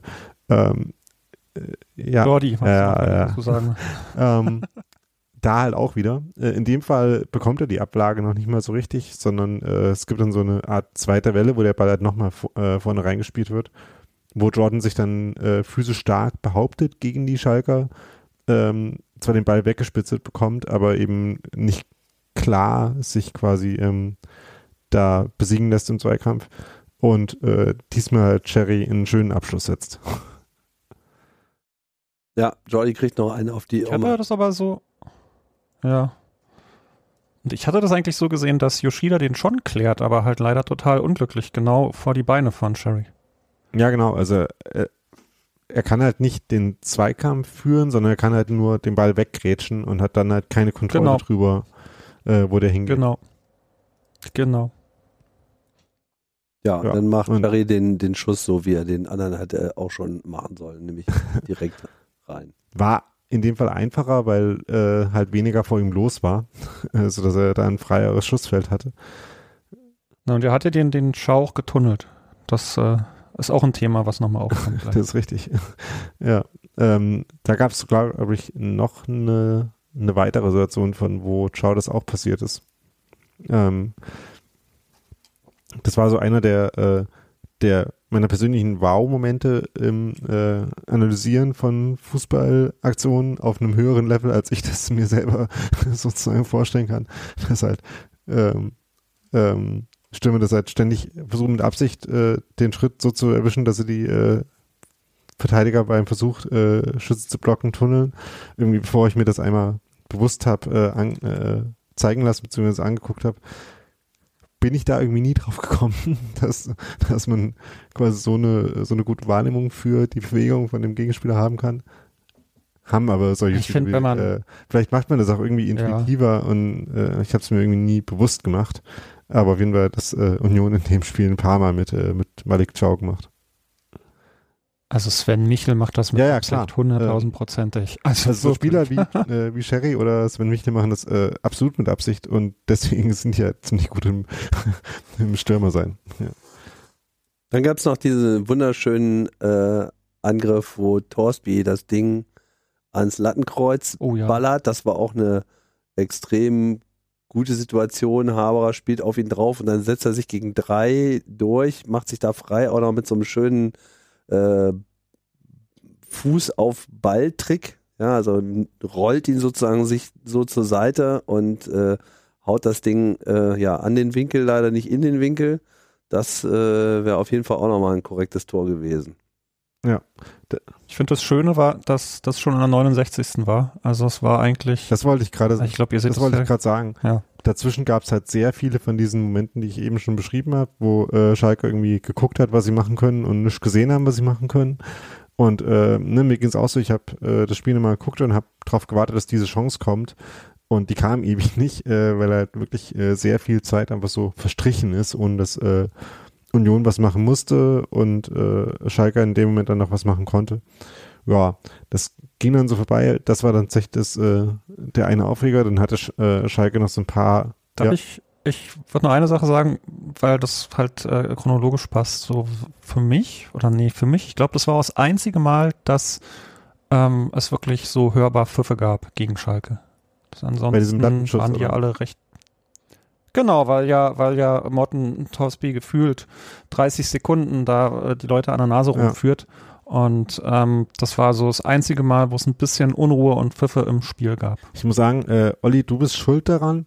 Ähm, aber ich habe an dem ja. Spiel, äh, nach dem Spiel dann festgestellt, dass äh, scheinbar so ein Ding gibt, dass mehrere Leute äh, Vlogs produzieren davon, wie sie zu spielen gehen. Ja. Das ist mir, Ja, geil, ist oder? mir sehr suspekt. äh, äh, ich weiß, dass das äh, an der einen oder anderen Stelle auch mal bei Union vorkommt und äh, dass es Leute auch nervt. Ähm, aber in, dem, in der Ausprägung, wie das da der Fall ist und dass es da halt wirklich etliche von gibt, finde ich ja schon sehr strange. Und da gab es von diesen Unmutsbekundungen der beim zweiten Heimspiel der Mannschaft, die gerade wieder aufgestiegen ist, ähm, auch viele. Ja, ich habe das auch gesehen, das war Ja. ja. der so richtig ausfallend Ja. geworden ist. Fand ich sehr strange. ähm, aber äh, zu, dem, zu der Rezeption des Schalker Publikums für ihre Mannschaft kommen wir gleich auch nochmal kurz. Ähm, ja, äh, aber ansonsten ist halt jetzt nicht mehr viel passiert. Schalke hatte noch so ein paar Chancen, die aber dann ja auch, also ich meine, selbst wenn da eine reingegangen wäre, wie dieser Ball, den Le äh, Late so abfälscht und der dann an ähm, Pfosten trudelt, hätte es halt auch keinen Unterschied gemacht. Ne? Ähm, von daher konnte man sich das entspannt angucken. Und der Einzige, der nicht entspannt war, war halt Sven Michel. Ne? Bring in the Michel. Ja. Ähm, Im Rasenfunk haben sie gesagt, äh, dass er die André Schürle-Rolle äh, bei dem äh, Brasilien 7-1 eingenommen hat. Das fand ich einen ganz äh, treffenden Vergleich. Derjenige, der halt, äh, sich nicht an den Konsens, wir lassen es jetzt dabei gehalten hat, sondern nö, ich, äh, ich bin hier, um Tore zu schießen. So, kommen wir jetzt zur Sven Michel Appreciation Phase. Ja, Yes, Sir. Ja Also dann das, appreciate doch mal. Ja. Ja, also ich meine, das war halt dann auch wieder so typisch, glaube ich, für das ganze äh, Spiel, während Schalke halt vorne versucht, da irgendwas hinzuwursteln und irgendwo bei Union äh, durchzukommen, gibt's dann halt diese eine äh, Situation, wo äh, Ballgewinn ist in der Verteidigung und wer macht dann diesen, diese, diese Riasson. Ryerson, genau. Ryerson Also- kriegt den Ball und fackelt nicht lange, schießt einfach nach vorne, direkt in den Lauf von äh, Michel, ein Schalker Verteidiger, köpft dann ihm sozusagen auch noch ein bisschen in den Lauf. Ja, Aber die- Ciao kommt nicht hin. Ja, aber die Ruhe, mit der Michel das Ding ausgespielt hat, die fand ich schon mal echt bemerkenswert. Also er hat ja wirklich noch den einen Verteidiger, der mitgelaufen ist, relativ nah an ihn rangelassen, hat sich die Situation irgendwie in Ruhe angeschaut, bis der Keeper dann an der richtigen Stelle stand und dann so einen ganz trockenen Strich rechts Ja. äh, in die Ecke rein gemacht, noch gar nicht mal fett reingeballert, sondern einfach nur präzise versenkt. Hm. Und das äh, hatte dann doch schon wieder totale äh, Michel äh, Paderborn-Vibes, äh, die erste. weil er Wobei der nicht, äh, also der Schuss war auch ein bisschen Glück, würde ich sagen, weil er den auch nicht ganz perfekt getroffen hat. Äh, also ich glaub, fandest du? den, Ja, ich glaube, der, Das sieht er anders, ich garantiert. glaub, der ist auch. ihm ein bisschen abgerutscht und ich äh, würde sagen, er wollte ihn natürlich auf dem, auf dem Rollweg sozusagen schicken, aber ich glaube mit ein bisschen anderem, anderem Kontakt äh, zum Ball. Das ist ja Aber- Gotteslästerung. Also, nee. Ich würde sagen, mach nicht die Geschichte Ja, kaputt. ja, also- der, Das na, der, der, das Tor mit dem perfekten Kontakt zum Ball kommt noch. Ja, na klar, aber ich fand das auch schon relativ gut. Er hat, er hat einfach die Ruhe gehabt und hat sich nicht verhaspelt und hat einfach den Moment Das abgewartet, wo es passt und da hat er dann einfach äh, den richtigen Kontakt gesucht zum Ball. Also, ja, war auf jeden Fall drin. Dann hat er die Pistolen gezückt. 5-1 und alle dachten sich so, oh Gott, 5-1. Das war doch die, äh, jetzt ist aber wirklich Schlussgeste. Genau. Ja. Komischerweise hat er dann nicht seinen Standard-Torjubel ausgepackt. Das habe ich nicht so ganz verstanden. War das erst nach dem 6-1? Er hat dachte, beim das war noch- 6-1 ein bisschen angedeutet, aber so dieses typische Piff-Puff-Dings äh, kam nicht. Stattdessen hat er irgendwie so den Finger auf äh, den Mund gelegt. Ich dachte, jetzt kommt Piff-Puff, kam aber nicht. Naja, und dann halt ein paar Minuten später, drei Minuten später, dieses andere Ding. Wieder so ein langer Ball äh, aus dem Rückraum. Von wem kam der? Abstoß. Abstoß. Abstoß, Behrens Kopf. Ja. Abstoß. Ab- Direkt bei Behrens, Behrens. Auf, auf rüber. Das Ding poltert dann irgendwie so links in den Strafraum rein und Michel ist da und fackelt einfach nicht lange und ballert das Ding irgendwie Volley rechts um ins Eck. Ist einfach grandios. Könnte ich mir auf Repeat Ja. die ganze Zeit anschauen. Unfassbar geiles Tor. Das war das Schirle gedeckt. Ja. Hammer. Ja. Einfach nur Ja. nur geil und ich bin so froh, dass wir äh, auch noch mit dem ähm, in Anführungsstrichen zweiten äh, Stürmerbesteck, ja, ich meine, es ist ja lustig, dass Der Truthahn-Garnitur? ja, Truthahn Truthahn, ja, das stimmt. ja, ich meine, irgendwie erst hast du so Becker und Jordan, die kommen irgendwie gut miteinander klar, das passt irgendwie so und dann so, ja, okay, seid jetzt genug gelaufen, wir brauchen jetzt mal frische Kräfte äh, hier für unser ähm, äh, für unser Pressing. Ja, dann sind die beiden und denken sich so, naja, wir machen das, äh, können das auch und verstehen sich eben auch wunderbar zum wiederholten Mal. Ich fand das übrigens, ich fand es übrigens so klasse, also dass, dass Sherry, der wird irgendwie bei einem Stand von 4 zu 1 ausgewechselt, das ist alles sicher und der ist angepisst, der ist genervt, der sagt, warum kann ich jetzt hier nicht noch ein drittes machen, ne? Also, hm. ist einfach unfassbar, was wir für geile Leute haben, ja. also. Also das, äh, ne, das 6-1 ist dann halt einerseits so ein typisches 6-1-Tor, würde ich sagen. Ne? Also den nimmst du und triffst halt äh, vorzugsweise so, wenn du schon 5-1 führst. Und was ich halt noch bei der Aktion von Behrens dachte, das ist vielleicht halt auch wirklich der Grund, warum wir jetzt Behrens behalten haben und ähm, Andreas Vogelsammer zu Millwall transferiert wurde, dass halt Behrens einfach m, ziemlich eins zu eins diese Rolle von Jordan als äh, Anspielstation mhm. sozusagen einnehmen kann. Und das halt echt Kann gut. mir aber auch. Ja. Also Vogelsammer kann es vielleicht auch in gewisser Weise, aber ähm, so äh, für diese Rolle, ähm, wir setzen jetzt unseren Plan fort, aber halt jetzt mit dir und äh, Jordan kriegt jetzt eine halbe Stunde Pause, ist Behrens einfach ein äh, Top-Spieler. Ich wollte gerade noch sagen, dass ich aber auch mir gut vorstellen kann, dass es auch daran liegt, dass möglicherweise Kevin Behrens mit dieser Gesamtsituation genau. einfach auch viel besser umgehen kann als Vogelsammer dass das für den im Großen und Ganzen okay ist, reinzukommen, 15 Minuten einfach absolute Vollpower zu gehen, äh, die da einfach hinten alle in die Ecke zu boxen. Ähm, und dass, dass Fogi, glaube ich, da einen anderen Anspruch ja, hat. Ja, das äh, mag auch dazugehören, ja. Auch wenn ich jetzt nicht äh, vermuten würde, dass irgendwie Folsamer dann ein Problem für die Mannschaft wäre, aber dass, äh, nee, nee, ähm, ja. dass Behrens in genau die Rolle äh, sehr gut reinpasst und ähm, Jetzt überlege ich, wie ich das äh, sage, ohne äh, dass es missverstanden werden kann. Also, sagen wir mal so, ähm, von allen Varianten, äh, die die Karriere, Fußballkarriere von Kevin Behrens nehmen konnte, war ähm, 13er Mann bei äh, einer Mannschaft in der Position von Union zu sein, jetzt nicht die schlechteste.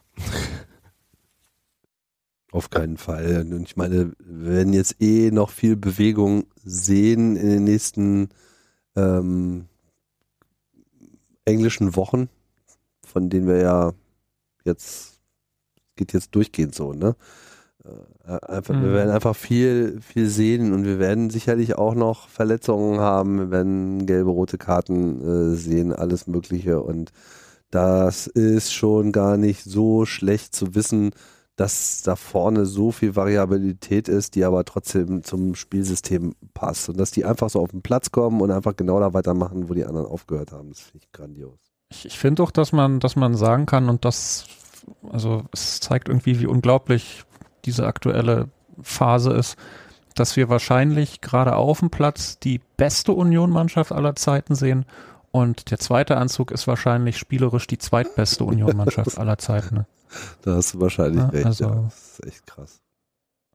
Wenn ich mir da überlege, wie das war, irgendwie, als wir uns gefreut haben, ne, irgendwie Bobby Wood, wie der den Ball angenommen hat, da waren wir schon alle hin und weg. Und jetzt sind wir an sich auf jeder Position doppelt mit solchen ja, Spielern besetzt, die das, das alle stimmt. können. Das stimmt. Ja, diese Geschwindigkeit, das stimmt. Das, das, das war, das mhm. war wirklich neu, da erinnere ich mich auch noch dran. So, dass, dass auf einmal so dieser Zug nach vorne war, da gab es ja auch mal so ein legendäres ja, so 4-0 bei Paderborn, wo Bobby Wood irgendwie völlig äh, aus dem Häuschen war und einfach einen, einen Konter nach dem anderen nach vorne getragen hat. Ja, und jetzt ist das einfach Standard. Und ich muss sagen, das ist auch wirklich, finde ich, die bemerkenswerteste Entwicklung so der letzten Zeit. Ich meine, dass Union ein solides äh, Abwehrspiel hat, gut, das haben wir im Prinzip seit, seit seit Bundesliga-Start war das so ein bisschen das Konzept. Hat eine Weile gedauert, ne, bis sich das so gefestigt hat. Aber dann erst gegen Ende der ersten Bundesliga-Saison kamen so Spiele rein, wo äh, ich mir dachte so, ach wie, wir wollen jetzt auch spielerisch hier äh, mitspielen, ja, also wo du gemerkt hast, dass aus dieser Sicherheit heraus langsam Urs Fischer und sein Team angefangen haben, jetzt auch das Spiel nach vorne irgendwie mehr zu gestalten, nicht immer nur diese langen Bälle auf Anderson zu machen, etc. Dann war ja Anderson auch weg und dann hat sich das einfach so weiterentwickelt. Und durch diese rasanten Spieler, ne, also sowohl Becker, gut, es hat eine Weile gedauert äh, bei ihm und natürlich dann Taiwo, kam dann auf einmal diese Geschwindigkeit rein und jetzt stelle ich auf einmal fest, dass, dass, dass diese ganze Konter- Geschichte schon so, ein, so richtig so eine, so eine Kunstform geworden ist äh, in dieser Mannschaft. Ich meine, es ist einfach erschreckend krass, mit welchem Speed das nach vorne ging. Ich meine, das Spiel gegen Leipzig war ja im Prinzip genauso ein Ding. Ja, also äh, da explodiert jedes Mal was, wenn Konter ist.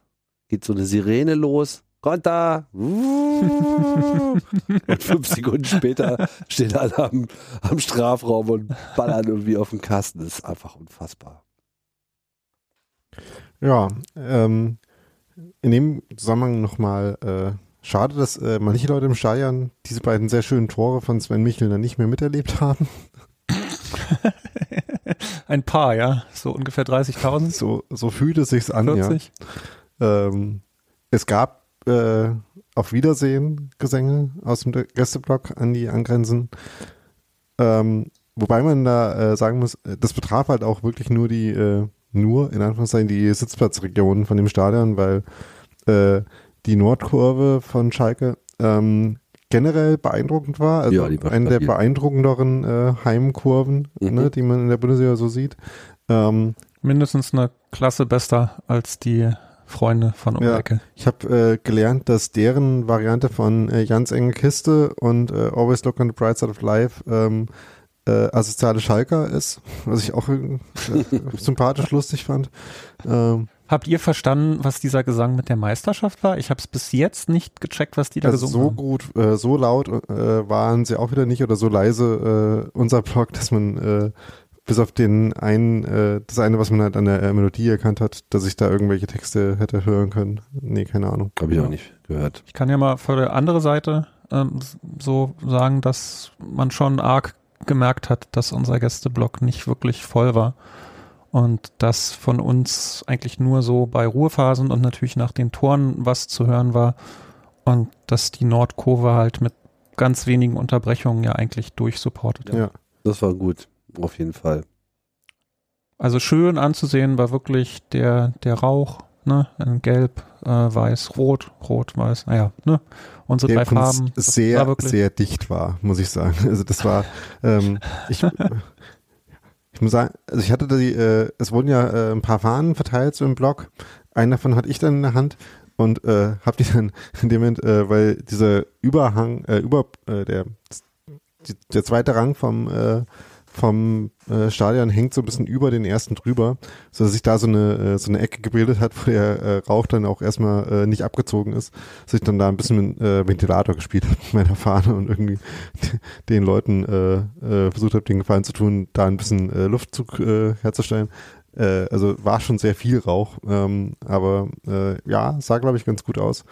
Ähm, stimmungsmäßig, ich fand, es war halt schon sehr durchgehend und okay Mitmachquote, aber es war halt jetzt so ganz äh, ne, vom Spielverlauf in einzelnen Momenten, äh, ne, diesem äh, unterbrochenen Jubel dann auch, das war halt alles nicht die Variante, wie äh, maximal Lautstärke erzeugt wird. Ne? Also so wie wir, so wie es bei dem Leipzig-Spiel halt zu Hause lauter war als beim Hertha-Spiel. Ähm, äh, dafür, also knappe Spiele machen quasi brachialere Stimmungen, würde ich immer sagen. Und das war halt eher so eine äh, so eine Stimmung, wo man Stimmung. sich halt öfters auch unglaublich angeguckt hat und äh, ne, nicht drauf klargekommen ist, äh, was da jetzt eigentlich passiert mit dieser Mannschaft. Ja, das, äh, wir werden jetzt zu Erfolgsfans und genauso leise wie die anderen. Jetzt ja, wissen wir, warum ja, das so ist bei Bayern. Na, gerade ja nicht, also weil, weil ähm, nicht, dann, wenn es halt nicht so läuft, dann äh, kommt es ja sofort wieder. Oder wenn es äh, knapp und, und unentspannt läuft. Ja. ja, aber das äh, weiß ich nicht, kann ich mich kaum noch dran erinnern, wie das war. Oder wann. Ja, Leipzig Zum Beispiel. vielleicht die Endphase, ne? Ja. Ähm, ja, doch. Ähm, aber wie gesagt, ich meine, äh, man braucht halt immer auch so ein bisschen Fallhöhe, ne? Ähm, um das Ganze dann maximal zu aktivieren. Aber ja, äh, trotzdem ähm, äh, bin auch noch gespannt, wie sich äh, das Stimmungsmäßig so entwickelt. Wie gesagt, der Gästeblock jetzt war nur halb voll. Aber wir haben ja auch eben schon erwähnt, dass äh, die Stehplätze zumindest in Köln schon sehr schnell ausverkauft waren. Ja, ich dass ich da äh, auch guter, guter Dinge bin, ähm, dass es da dann auch wieder angemessen äh, äh, voll und äh, auswärts supportig wird. Ja, jetzt aber noch die große Frage, werden wir jetzt Meister? Oder doch erst irgendwann? Ja. also ich meine, die Presse überschlägt sich ja jetzt schon so, ne? Von äh, irgendwie Union ist das neue Leicester oder NTV schreibt hier gerade, am Wochenende schaut die ganze Bundesliga nach Berlin. Sollte der FC Bayern München bei Union Berlin tatsächlich ins Straucheln kommen, bestünde noch einmal Hoffnung für den Titelkampf. Bayernjäger der Welt schaut auf diese Stadt. Also, ach Gottchen, naja. Also ich meine, ich wünsche mir natürlich sehr, dass wir auch die Bayern irgendwann mal putzen. Ich würde jetzt nicht unbedingt davon ausgehen, dass das passieren wird, aber es ist halt jetzt die letzte Mannschaft in der Bundesliga, die wir noch nicht besiegt haben. Und äh, ob das jetzt äh, auch nur ansatzweise realistisch sein wird, ich meine, das hängt von vielen Faktoren ab. Ich wäre schon ganz froh, wenn es nicht so läuft wie beim letzten Mal. Also ich wäre froh, wenn das System Fischer ja, das Kollektiv, das Union-Kollektiv einen, einen Weg findet, wirklich diesem, dieser unfassbaren Spielfreude, die die an den Tag legen können, in irgendeiner Form so einen Riegel vorzuschieben. Dass es zumindest für sie anstrengend wird, das Spiel zu machen. Und Aber das war zum Beispiel das 5-2 war ein Spiel, was für Bayern sehr anstrengend war. Aber noch ähm, nicht anstrengend genug. Ja. Ja also äh, wir hatten heute äh, auch in unserem, äh, unserem äh, Chat quasi darüber diskutiert. Dann habe ich unter anderem gesagt, dass halt 5-0 verlieren äh, für Union gegen Bayern immer noch kein Dämpfer oder sowas ist, sondern einfach der normale Lauf der Dinge. Und das ist auch, ähm, äh, dass man quasi schon mal vorsorglich allen Narrativen entgegentreten muss, die dann da irgendwie eine Enttäuschung draus machen würden. Weil es jetzt einfach nicht immer noch nicht derselbe, äh, also wir hatten ja letzte Woche das äh, Spruchwand, äh, dass wir ähm, wie war's, dieselbe Sportart spielen, aber nicht äh, im selben Wettbewerb sind. Ähm, ne, das gilt auf andere Weise halt auch für Union und Bayern. Von daher, ähm, ja, also es wäre halt, natürlich kann das passieren, dass, ne, diese Mannschaft überrascht uns ja ständig, aber es wäre ein weiterer komplett surrealer Schritt, wenn man, äh, wenn man da halt einen echten sportlichen Wettkampf draus machen kann. Das kann man halt weder erwarten noch, äh, noch also erst recht nicht verlangen oder so. Ich äh, hätte leichten Dissens. Okay. ähm, nee, ich finde, dass das, was du sagst, ist alles, alles richtig und ich sehe das auch. Aber ich glaube, oder ich möchte glauben, ich möchte träumen, dass dass wenn eine Mannschaft dieses absolut marode und eklige Scheißsystem, was die Bundesliga aktuell ist, äh, einfach, oh Gott, ich müsste jetzt ähm, ähm, ein Fluchwort sagen, ähm, auseinander nimmt, dann sind wir das. Und ich glaube, dass wenn man sich die Gesamtentwicklung anguckt, also von wo wir irgendwann mal gestartet haben hier mit vierte Liga und äh, äh, wir haben auf diesem Zeitstrahl zur irgendwann Meisterschaft haben wir so einen krassen Weg hinter uns. Da ist der Qualitätssprung, der Verrücktheitssprung, der noch fehlen würde, ist nicht mehr das Größte. Wir haben das Krasseste haben wir jetzt schon alles hinter uns. Das ist so fucking unbelievable, wo wir gerade sind. Ähm, weißt du? Das, ganz ehrlich, ich glaube nicht an diesen ganzen Jinx-Kram, dass nur weil irgendwie irgendeine Nase da irgendwie sagt, ey, ich finde, ja, ich will das, ich finde das gut, dass ich da irgendwas kaputt rede. Und ich will daran glauben, ich will davon träumen. Und natürlich weiß ich, dass wir genauso gut auch die nächsten sechs Spiele alle verlieren können. Und dann geht's auch weiter. Und dann sagen wir, hey, cool, Union ist wieder da. Ne? Mhm. Ja, dann ist klar. ja. ja, aber warum nicht? Warum nicht? Ganz ehrlich. Wir sind jetzt übrigens in der ewigen Bundesliga-Tabelle äh, vor kurzem ja auch äh, nee, mit diesem Spiel an Aachen vorbeigezogen. Also mittlerweile auf Platz 35. Da ist auch unwahrscheinlich, dass sich das demnächst äh, nochmal ändert. Nee, das ist nicht so unwahrscheinlich. Also im Sinne von, nee, äh, dass Aachen das äh, wieder aufholen Ach so, Aachen. Könnte. Ach so. ja, äh, auch äh, Cottbus, äh, die vor uns äh, liegen und die wir so, äh, so sollten wir so eine Leicester-Saison spielen, äh, sogar noch in dieser Saison einholen könnten. Aber am bemerkenswertesten finde ich das würde bedeuten, dass wir bei Punkte, sondern die, äh, die Tordifferenz.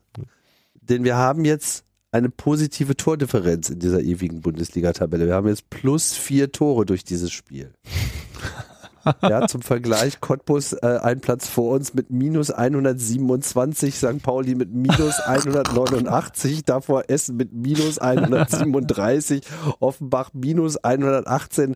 Also äh, da ist sozusagen das ist schon wirklich eine, eine sehr äh, interessante Geschichte und auch mit sehr wenig äh, Spielen im Vergleich. Ne? Gut, klar, andere Zeiten kann man das nicht vergleichen, aber da, das, das ist schon äh, bemerkenswert. Sagt natürlich jetzt erstmal gar nichts aus. Ansonsten, Olli, bin ich ganz bei dir. Ich finde, dieses Träumen gehört auch dazu und ich finde auch dieses äh, Lied, ne, und wir werden auch mal deutscher oh ja. Meister sein mit diesem irgendwann, da steckt sehr viel Union drin. So dieses, man darf das äh, anstreben und man muss es vielleicht sogar auch, auch wenn es nicht realistisch ist, ja, aber es einfach, äh, wenn du keine Ziele hast, dann, ähm, dann kannst du auch eigentlich auch gleich äh, aufhören. Und ähm, insofern sind wir gerade einfach in einer unterhaltsamen Phase der Vereinsentwicklung. So, ja, natürlich wird es jetzt wahrscheinlich nicht äh, passieren, dass wir irgendwie die Bayern genau. äh, zu Hause vom Platz fegen und äh, sich die Medien die nächsten Wochen überschlagen werden. So wird wahrscheinlich nicht passieren, aber äh, so oder so haben wir, glaube ich, jetzt nach dieser Zeit schon äh, so ein Tag gesetzt. Ja, also Union ist in dieses Bundesliga-Ding rein und, und, und hat einfach mal die ganze Nacht die Wand voll gesprüht. Und, äh, ne, und dann steht dann irgendwie Bavarium, E und Domus.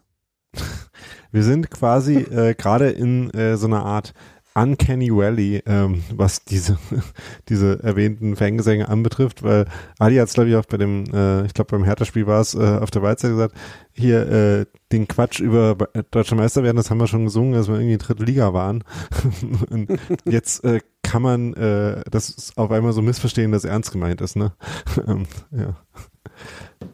Aber na, aber das ist doch, ja. es ist doch zum Teil ernst gemeint. Warum? Wir wollen es doch. Ja, also das, das meine ich ja, ne? Also es sieht halt echten Menschen zu, oder echten Meisterschaften zu verwechseln ähnlich, was sich da, ah. was da andeutet. ja. Es ist auf jeden Fall eine. So, also jetzt haben wir eigentlich geschafft. Zwölf, zwölf Spiele Losing, äh, Verlier, Streak incoming. Ne? es ist auf jeden Fall äh, eine, ne, das ist ja die, äh, die Quintessenz, eine komplett absurde Situation, über sowas auch nur ansatzweise zu reden. Ne? Also nicht mal ähm, dass man jetzt irgendwie äh, so ein äh, hochstilisiertes ähm, Narrativ irgendwie ähm, besonders ernst nehmen müsste. Ne? Äh, Sebastian hat es heute auch im Blog geschrieben. Das ist natürlich Quatsch ist und das ist natürlich äh, für Union sich an den, an den Grundparametern in dieser Liga natürlich nichts geändert hat. Klar ähm, baut man sich mit dem Erfolg, den man jetzt äh, über vier Jahre hatte, baut man sich so Stück für Stück natürlich auch andere Möglichkeiten auf. Ne? Ähm, das hat wiederum ähm, das hat wiederum Oliver Runert in einem Interview in diesem Eisernen Magazin gesagt, dass natürlich äh, man jetzt andere Spieler bekommt, als man das vor zwei, drei Jahren get gemacht, äh, getan hätte, ne? dass da andere Möglichkeiten entstehen.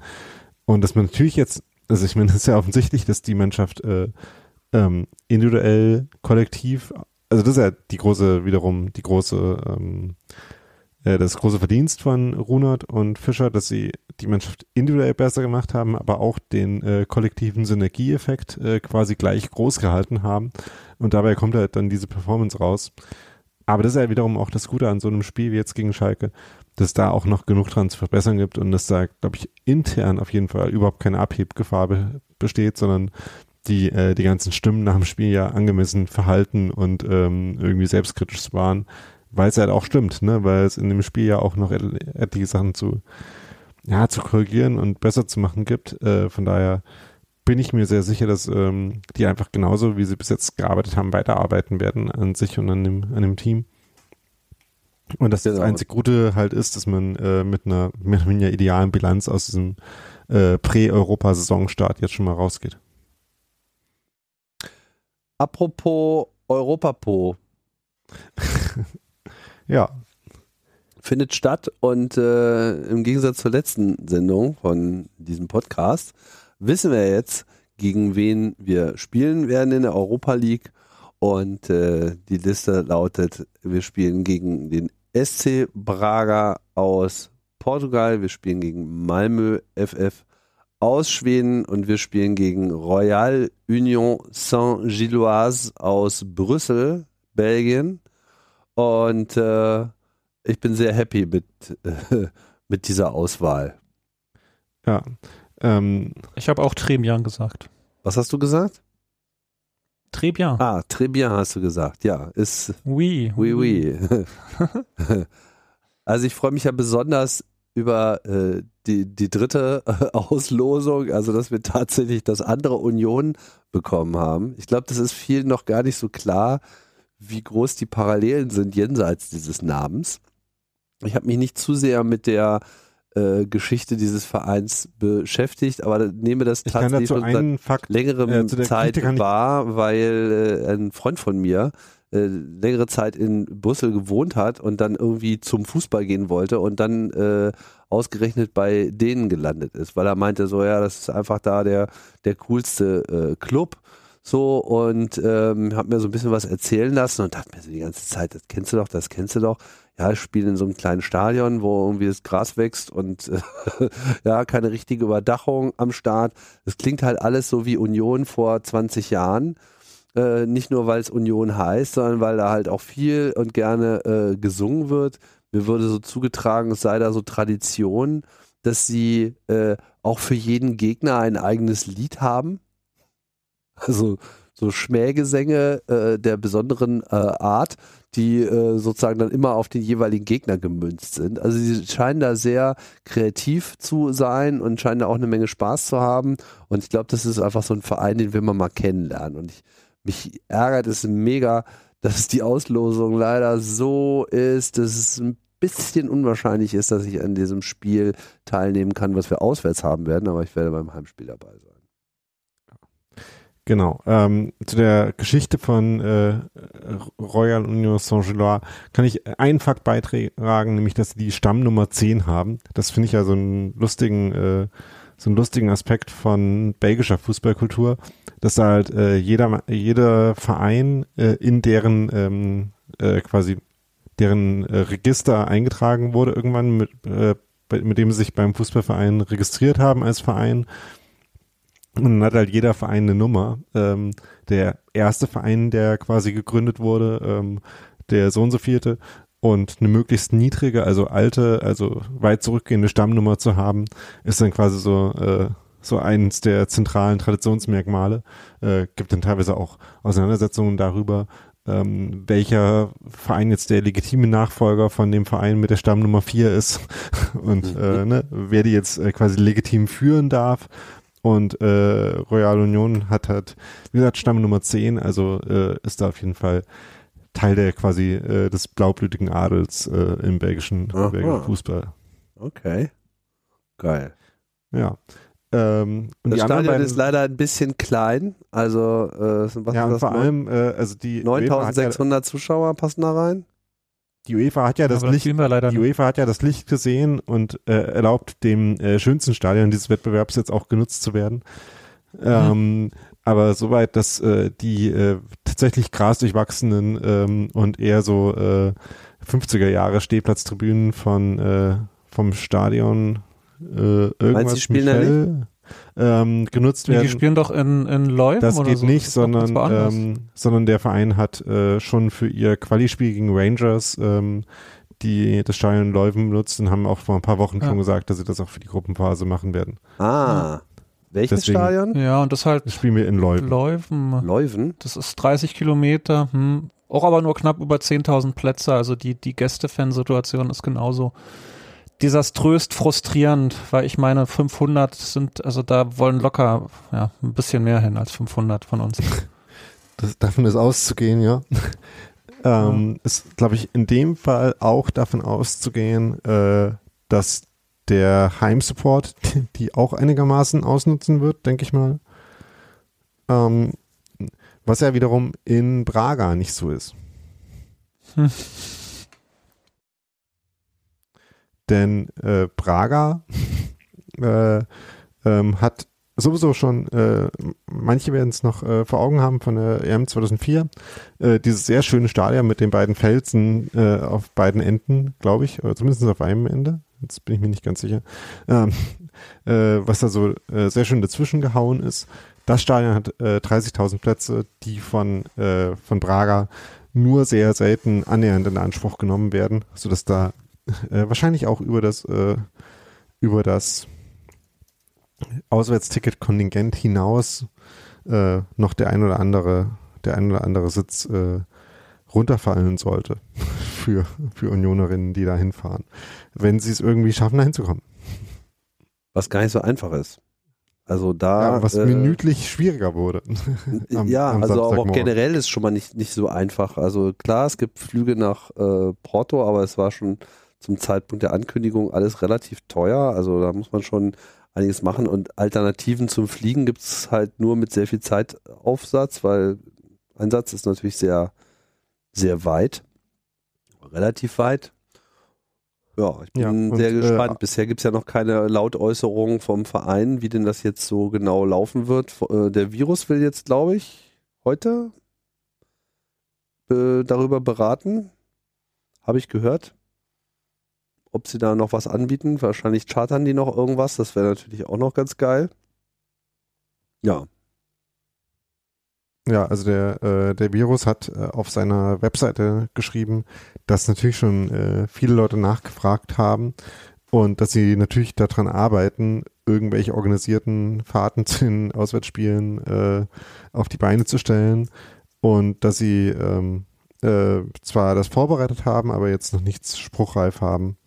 Ähm, sodass äh, die rundum sorglos Pakete, wie sie sagen, die sie versuchen zu organisieren, dass die jetzt noch quasi nicht, äh, noch nicht bereitstehen, äh, sondern ja, dass äh, da demnächst Ankündigungen folgen sollen. Ja, ich persönlich, ähm, also ist natürlich äh, super, das und wenn es das gibt. Ich persönlich finde, also gerade bei sowas wie Praga, äh, wenn man da schon hinfliegt und wenn man schon fliegt für so ein Fußballspiel, dann finde ich, also wenn es halt irgendwie die eigene Situation so zulässt, ist es dann schon schöner, wenn man äh, dann nicht nur für zwei Stunden quasi äh, da ist, sondern äh, dass sich ein bisschen mehr lohnen lässt sozusagen, dass man diese äh, ne, äh, diesen Transport äh, und diesen Aufwand auf sich nimmt, beziehungsweise auf die Welt nimmt. Von daher würde ich versuchen, auch in, in Portugal dann noch ein paar Tage zu bleiben. Auch wenn es, äh, wie gesagt, äh, am Samstag mit der äh, plötzlich gestiegenen Nachfrage für diese Termine ähm, einigermaßen kompliziert war. Äh, Oliver kann bezeugen, wie ich äh, versucht habe, ähm, ja. da, äh, da Reisemöglichkeiten zu finden und ja, irgendwas dann gefunden habe, ist jetzt nicht die, die billigste Auswärtsfahrt meines Lebens. Aber naja, gut. Union kommt ja nicht nochmal in den Europapokal. Immerhin musst du nicht mit dem Taxi ne? fahren, Daniel. Ja, echt. Ne? Ja, äh, ja. Ab, abwarten würde ich sagen. ich würde kurz noch mal einmal zurückspringen, ja. weil ich habe gerade mal nachgeschaut ähm, beim Spiel der, oh Gott, darf ich den Namen überhaupt aussprechen als jemand, der Celtic mag? Ja, weil ähm, wir sind ja hier beim nicht in einem Celtic Podcast. Spiel der Rangers äh, gab es 8.400 Tickets für die Heim Tickets für die Heimfans und äh, 1.600 für Rangers. Ähm, es besteht dann vielleicht doch eine begründete Hoffnung, dass wir vielleicht nicht nur 500 kriegen. Ähm, das hat echt nur 10.000 Plätze, das Stadion. Äh, genau, 10.000. Ich bin mir gerade nicht ganz sicher, wo du, äh, wo es jetzt die Info gibt. Also in der aus der Zeitung. In der Übersicht, wo ich jetzt nämlich nachguckte, standen dann nur 1100 Zuschauer drin, aber äh, vielleicht ist die Angabe auch einfach dann falsch für das Spiel. Keine Ahnung. Ja, also jedenfalls ähm, äh, ist es das äh, Sponsorname ähm, Dendré Stadion in Leuven. Krass.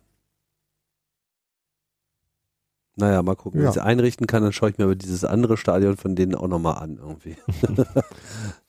ja. Das wäre bestimmt lustig, dann ein Spiel zu sehen, dass da. Ja, ja, das müsste man dann mal machen. Vielleicht äh, kriegen wir ja eine Fanfreundschaft hin.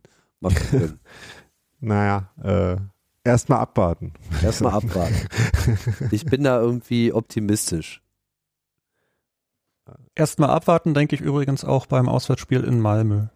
Ja, warum? Ne?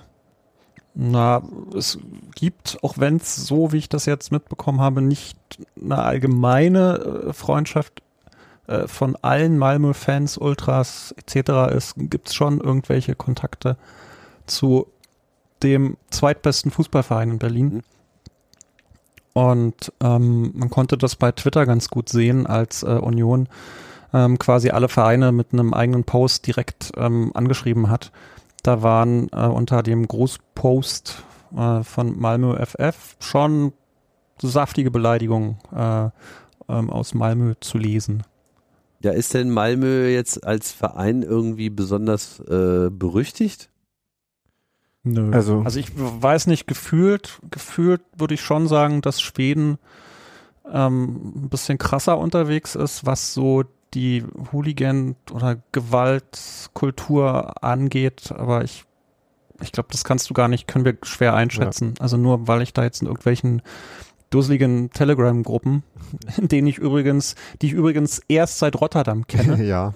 Ähm, aus Geht mir da ähnlich. Ja, genau. Aber man sieht halt relativ oft da drinnen ähm, irgendwie Schweden und, und ähm, wie die sich da irgendwie jagen und, und hin und her rennen. Mhm. Und keine Ahnung, ich glaube, dass man da keine Panik machen muss, dass wenn wir uns dann normal verhalten, dass alles im Großen und Ganzen cool sein wird. Aber man könnte ja auch zurückgucken, was zum Beispiel war, als wir mal ein Freundschaftsspiel in Schweden hatte, hatten. Bei Malmö? Ja. Äh, nee. Nee, in Djurgarden. Da ähm, gab es auf jeden Fall äh, auch Zwischenfälle. Viele Leute, wenn das kennen, die anderen können es äh, mit einer kurzen Suche in den Textilverkehren-Archiven nachlesen. Ähm, ja, hoffen wir mal, dass äh, dann äh, vielleicht die Stöckchen-Springhöhe ähm, idealerweise auch ein bisschen, bisschen ansteigt. Äh, oh, in dem Fall. Mir ja Angst. Also ich meine, ich war schon ähm, so froh, ich meine, als dann diese Auslosung lief, ne? Und die oh, ersten und diese Gruppe. Und Gruppe. dann war dann diese Gruppe oh. mit Lazio, Rom und Feyenoord. Und ich dachte mir nur so, bitte, oh, Fußballgott, nicht das so. Das. und wer hat die abgekriegt? Aus unserem Topf. Uff, nicht Freiburg, ne, sondern äh, irgendeine andere bemitleidenswürdige äh, Mannschaft. Sturm, äh, Sturm, Sturm Graz, ist, ne? glaube ich, die vierte Mannschaft darin. Ah, und irgendwas x-beliebiges äh, aus der dritten, äh, Mütjeland, glaube ich oder Nordschelland, äh, wer auch immer von den beiden. Egal, gerade Europa spielt. Auf jeden ja. Fall. Und äh, ich war mir, ich war so froh, dass, dass, dass der, äh, ja, dass der Kelch an uns vorbeigegangen ist. Also insofern finde ich, haben wir, glaube ich, Glück gehabt so. Also es hätte uns schlimmer treffen können. Freiburg muss irgendwie nach Aserbaidschan. Äh, kann ich auch drauf verzichten. Ähm, von daher. Ja. Ja, Karabach. Ja. Ja. Kurze Info das, noch. Das Fiese? Äh, kurze Info noch äh, von wegen äh, Union äh, Saint-Gilloise-Spiele in ihrem Stadion ist tatsächlich so, dass die am 6. November, also äh, an dem Wochenende, nachdem wir da unser Auswärtsspiel haben, zu Hause auf den KFC Westerlo treffen. Wie einen Tag nach dem Spiel gegen uns? Nee, wir spielen am äh, 3. November dort und am 6. am Sonntag drauf um 16 Uhr. Äh, Ach so, du planst wieder einen längeren Aufenthalt. Okay, verstehe. Nee, also ja. ich, äh, ich sag nur, ähm, ne, wenn man das, äh, das anstrebt, dann. Okay, aber dann in im Stadion sozusagen. Mhm. Ja, sicherlich. Ja. Alright. Ja, cool. Dann muss man dann nur noch einen Nachtzug gleich, äh, von Brüssel nach Berlin finden. nee, eben nicht. Wenn wir Glück haben, dann äh, findet das Spiel in Leverkusen nicht am 6. November statt und dann kann man da gleich ja, aber das ist ja Groundhopping Weekend. fast ausgeschlossen. Also das ist ja sehr wahrscheinlich, dass Union dann am Sonntag, am, am spielt, ja. Sonntag in Leverkusen spielt, die ja auch noch europäisch unterwegs sind. Von daher würde ich sagen, Ja, ist das ja definitiv der Fall. Dass das, äh, Ja, geil. Ach, du meinst Ja. du dann gleich von Brüssel weiter nach Leverkusen fahren? Genau, genau, im Zug. Das, Ja, das ist ein Trip. ähm, also ich, äh, auf jeden Fall hier äh, Tasten, äh, Tastatur klappern von weiteren Reiseplanungen einspielen, äh, beziehungsweise äh, wir müssen uns nicht einspielen, weil äh, klappert wahrscheinlich bei euch jetzt sowieso gerade, vielleicht äh, macht ihr es auch beim Handy und es klappert nicht. Ähm, jedenfalls äh, die Reiseplanungen laufen, sag ich mal, und äh, gehen voran und wie gesagt, äh, schaut immer mal beim, äh, beim Virus vorbei. Ähm, vielleicht gibt's da ja dann auch noch, noch Updates, äh, was da so geplant wird. Große Frage ist, ob die Reiseplanung auch äh, bei unserem Sportdirektor äh, in irgendeiner Form noch Aktivität entwickeln werden, weil wir haben ja heute den 29. August. Das heißt, wir haben jetzt noch ein, zwei, drei Tage Transferfenster offen. Und ich Oh Gott, ja. frage mich ja nun äh, ernsthaft, ob noch irgendwas äh, passiert. Ich würde ja mal fast wetten, dass wir noch ein oder zwei Abgänge äh, haben werden. Bei Zugängen bin ich mir nicht so sicher. Das hängt nur davon ab, wer dann so geht. Aber wenn ich mir so vorstelle, wer so gehen könnte, würden mir ja dann eher Puchatsch und äh, unser Euro-Uhu und ähm, weiß nicht, Kevin Möwald einfallen vielleicht. Ja. Die so bisher überhaupt gar keine Perspektive zu haben scheinen und gegebenenfalls noch äh, von irgendwelchen Zweitligisten aufgesammelt werden könnten. Und ich weiß nicht, ob es wahrscheinlich ist, aber es kann natürlich auch so Atombombentransfers noch geben. Ne? Also, Atombombentransfers? Sprich, naja, einfach, dass, dass, dass ein, weiß ich nicht, ein Julian oder dann doch ein Sherry so ein krasses Angebot bekommt, dass wir einfach sagen, okay, wir sacken 20 irgendwas Millionen ein. Meinst du nicht? Also erstmal, Ich glaube, very, also sehr unwahrscheinlich, aber Sehr. möglich. nee, also halte ich für komplett ausgeschlossen. Insbesondere bei Julian Riason, der nun wirklich jetzt seine, seine Saison äh, vor Augen hat. Und bei Becker ist es ja nun nicht sehr viel anders. Was soll denn jetzt noch besser laufen, als irgendwie auf Platz zwei der Bundesliga äh, durch die Gegend zu laufen und da Ja. irgendwie der, der Topspieler zu sein, der übrigens sowohl die Torschützen, Torschützenliste als auch die Scorer-Punkteliste der Bundesliga gerade anführt. Und irgendwie, War das nicht auch europaweit fast? das weiß ich jetzt glaub, nicht. Nee, das glaube ich Aber nicht. er Ich glaube, hat da ist irgend so ein Norweger noch, äh, noch vor ihm zum Beispiel. Also es könnte, es kö- also man kann sich jetzt nicht so sehr viel ausmalen, was da jetzt noch hätte besser laufen können als, als das, was bei ihm jetzt gerade so läuft. Und warum soll er da jetzt äh, irgendwo hingehen? Also ich glaube, das wird einfach nicht, nicht stattfinden. Die Frage ist, ob wir noch einen Atombombentransfer in die andere Richtung bekommen, aber da würde mich jetzt wundern, auf welcher Position. Nee, also ich Ja, glaube, das äh, dass da bei Union jetzt noch was Spektakuläres passiert. Äh, von unserer Seite aus kann ich mir echt nicht vorstellen. Ähm, und ich, äh, äh, ne, also so diese, äh, ja, äh, automatischen Abgangkandidaten wie vielleicht, äh, vielleicht Möwald, vielleicht auch, ähm, vielleicht auch noch äh, Levin Öztunali, auch wenn der jetzt in, in Schalke auch ein bisschen gespielt hat. Mhm. Ähm, und eben Purac, äh, dass da noch was passiert, ist sicherlich denkbar. Ähm, bei Purac ist halt am meisten die Frage, ob man dafür dann noch einen Ersatz äh, im Kopf hat. Ähm, beziehungsweise vielleicht auch schon im, nicht nur im Telefonbuch, sondern auch schon der, der Liste der kürzlich gewählten Anrufe oder so. Ähm, ja. Aber ich, äh, es gab ja auf jeden Fall ähm, wenig Gerüchte darüber, ähm, was ja schon mal äh, ein bisschen was aussagt, weil, ne, so das, was ganz ohne, ähm, ohne Rauch passiert, ist ja jetzt nicht so ganz oft der Fall. Und auf jeden Fall. Van äh, Rongelen wäre noch ein Kandidat. Ja, und auf jeden Fall sind wir in einer privilegierten Position damit, dass wir jetzt äh, jedenfalls keine äh, Spieler haben, die nicht zu Spielen antreten können, weil sie sich nicht auf äh, uns als Verein kon äh, konzentrieren können, sondern damit beschäftigt sind, äh, wechseln zu wollen. Oder halt auch, dass uns nicht ähm, quasi nach Saisonbeginn noch äh, ja, wesentliche Stützen äh, aus der Mannschaft rausgerissen äh, werden, soweit man das sehen kann. das ist schon, äh, also einerseits ist es natürlich äh, Quatsch, dass das überhaupt möglich ist. Ne? Ähm, es, ich habe noch niemanden gehört, der nicht der Meinung ist, dass es Sinn machen würde, äh, generell mit äh, Beginn äh, des Spielbetriebs auch das Transferfenster vorher schon zu schließen. Ich meine, warum hat man schon ein Transferfenster? Ne? Äh, warum, ähm, äh, ja, aber zumindest äh, sind wir in diesem Sommer da wieder mal ganz gut durchnavigiert worden.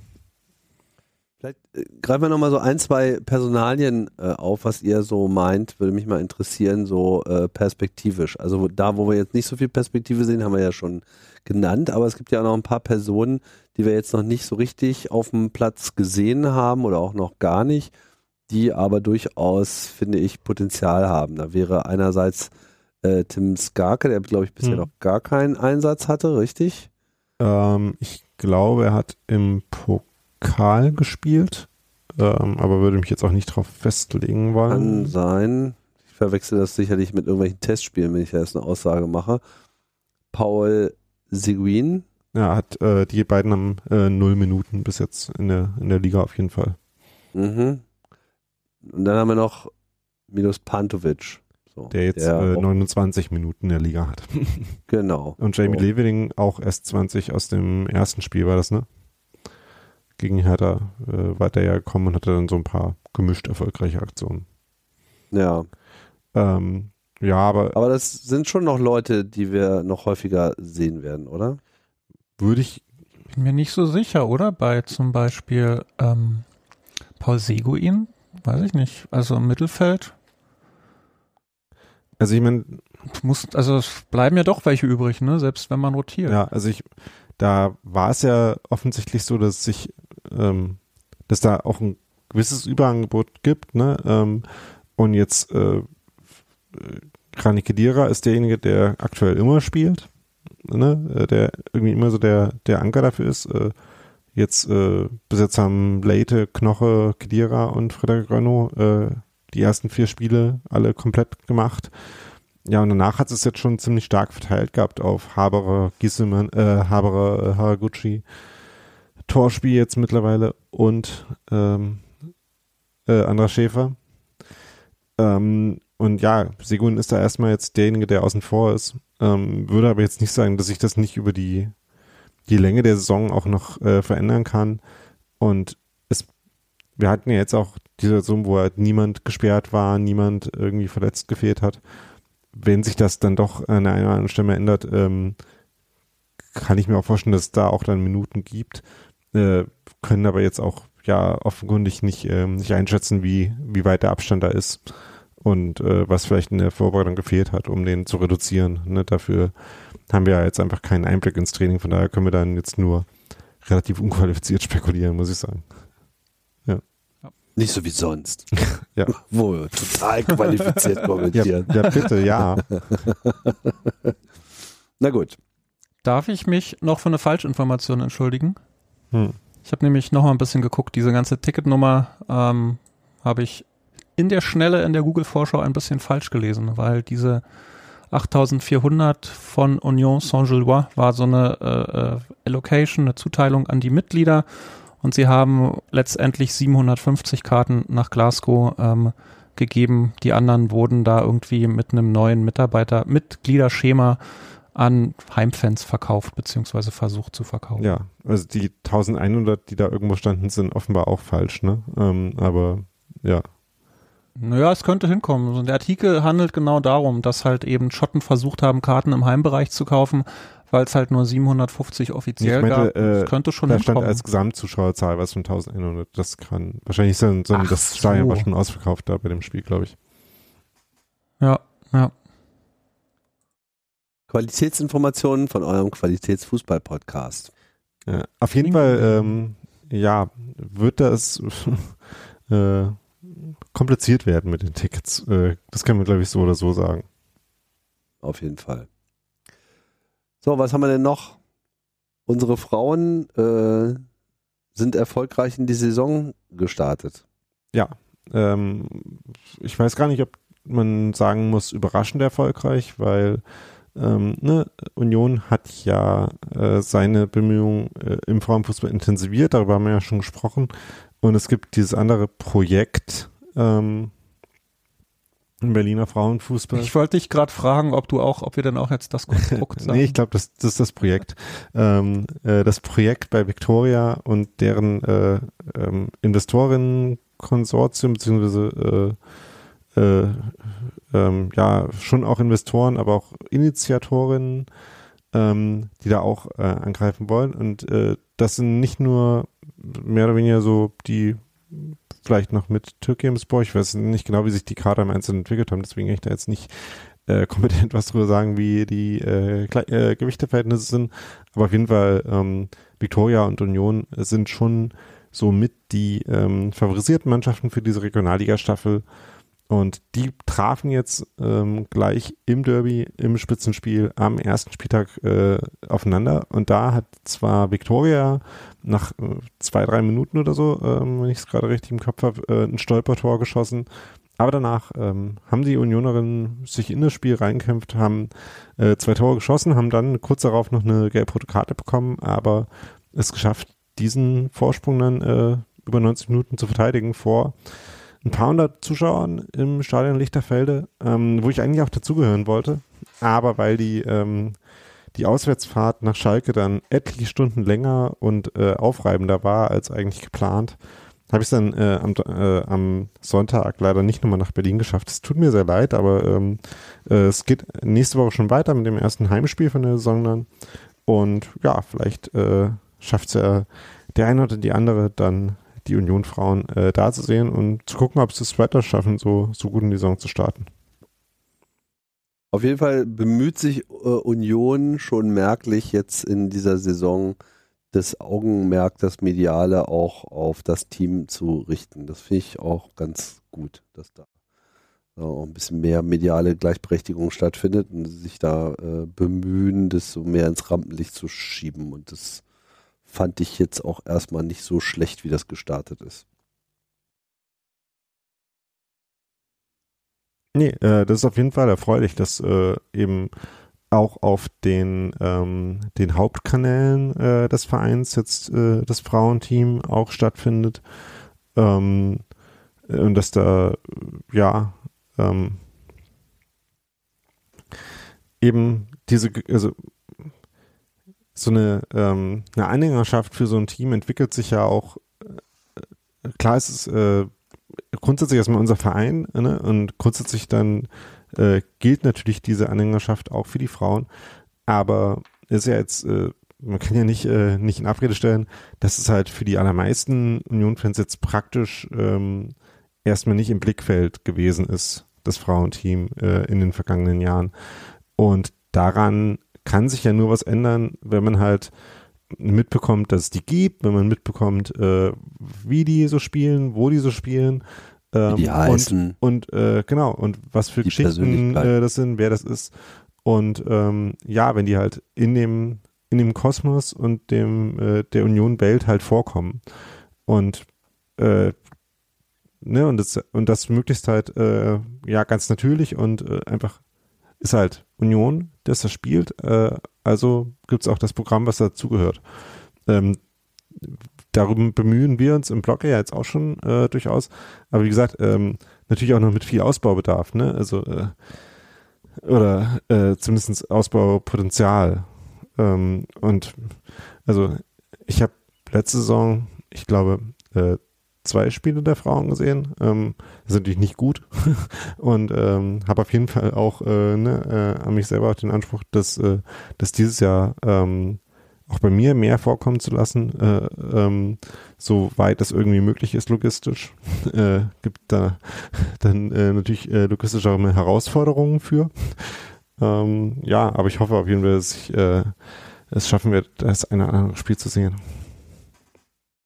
Ja, das hoffe ich auch. Bisher ist es wirklich auch bei mir immer zeitlich äh, irgendwie dann nicht gegangen mit der ganzen Zeit, die man sich schon für das restliche Union so rausnimmt. So, aber ich bin da ganz äh, optimistisch, wie ich das überhaupt schön finde, dass wir jetzt irgendwie auch Frauen in der Geschäftsführung haben, Ich finde, äh, schon seit, seit längerem bin ich ja ein totaler Groupie, äh, oder ein Groupie leider noch nicht, aber ein, Fan von, von unserer Katharina in der Medienabteilung, die, von der ich finde, dass er einfach einen super äh, Job macht und einfach den Verein einfach hervorragend nach außen äh, repräsentiert. Ähm, ja, so kann es weitergehen. Ja. War denn jemand beim Drachenboot Cup? Ich wollte das nächste Thema, wo wir nicht hin, hingehen. ja, ist bei wir mir, waren alle nicht da. Ist bei mir halt an demselben, mhm. an demselben Phänomen äh, gescheitert, dass quasi äh, kurz vor Beginn des Drachenboot Cups erst aus Gelsenkirchen zurück äh, sein und dann halt nicht in Berlin äh, sein. Ja, äh, an dem Problem ist auch der Drachenboot Cup äh, in diesem Jahr bei mir gescheitert, was mir äh, genauso leid getan hat, äh, ja, aber auch nicht zu ändern war aber hat stattgefunden, soll toll gewesen sein. Ähm, ja, ich habe leider auch nichts mitbekommen, weil ich nicht in der Stadt war. Ja, äh, Shoutout an äh, äh, den Fanclub, den, dem ich angehöre, der einen sehr respektablen und unionmäßigen fünften Platz erzielt hat. Gab es denn auch ein Textilvergehenboot diesmal? Äh, nee, äh, weil es eben auch an, äh, also, ne, äh, wir alle waren nicht da. Äh, äh, Sebastian und Steffi hatten auch äh, diesmal keine Chance hinzugehen. Von daher, nee, aber äh, vielleicht äh, klappt es dann nächstes Jahr wieder. Wenn das äh, zeitlich. Die beste Band der Welt war wichtiger. Ja, ne? Wenn das dann zeitlich wieder geht, wobei halt ne, die Zeit halt auch nicht mehr wird, äh, meistens so. Und äh, die Exiler-Quote in dem Podcast äh, steigt ja quasi auch, auch an mit dem Studio Uckermark. Von daher müssen wir sehen, wie sich das entwickelt. Will, er ja. will da auf jeden Fall äh, ähm, weder was versprechen noch Druck aufbauen. Von daher ähm, erwarten sie nichts, würde ich sagen, äh, für, den, für den Fall. Haben die alle auch eine Chance? ja, Textilvergehen bot auf jeden Fall mit sportlichen Höchstleistungen aufgefallen bei den bisherigen Teilnehmern. ja. Ja, ich glaube, dass äh, ähm, wir jetzt dann äh, dieses äh, ziemlich volle Union-Wochenende einigermaßen ähm, einigermaßen geschafft haben. Ähm, genauso wie es der, ähm, der Rasenfunk gemacht hat, würde äh, auch ich äh, vielleicht noch die Folge von uns ähm, einem Schalke-Blogger widmen, der äh, vor diesem Wochenende verstorben ist, ähm, was halt für uns durch diese Begegnung mit Schalke jetzt an diesem Wochenende ähm, noch mal eine ja, besondere äh, Poignancy hatte. Äh, Hassan Talib Hasch, ähm, der dem einen oder anderen, äh, der einen oder anderen auf Twitter äh, sicherlich begegnenden Interaktionen getreten ist, ähm, Schalke-Blogger gewesen ist, ähm, äh, unter anderem auch, äh, so wie Sebastian das ja auch war, ähm, in dieser Spiegel ähm, äh, Fanbefragung regelmäßigen, äh, unter anderem auch äh, zusammen halt mit Sebastian aufgetreten ist ja, ähm, sehr tragische Geschichte und ja, Ruhe in Frieden. So alt wird er noch nicht gewesen sein, oder? Ähm, nee, äh, nee. tatsächlich äh, sehr aus dem Leben gerissen und äh, ja, ähm, ohne jetzt äh, irgendwas drüber sagen zu können, was die genauen Umstände sind.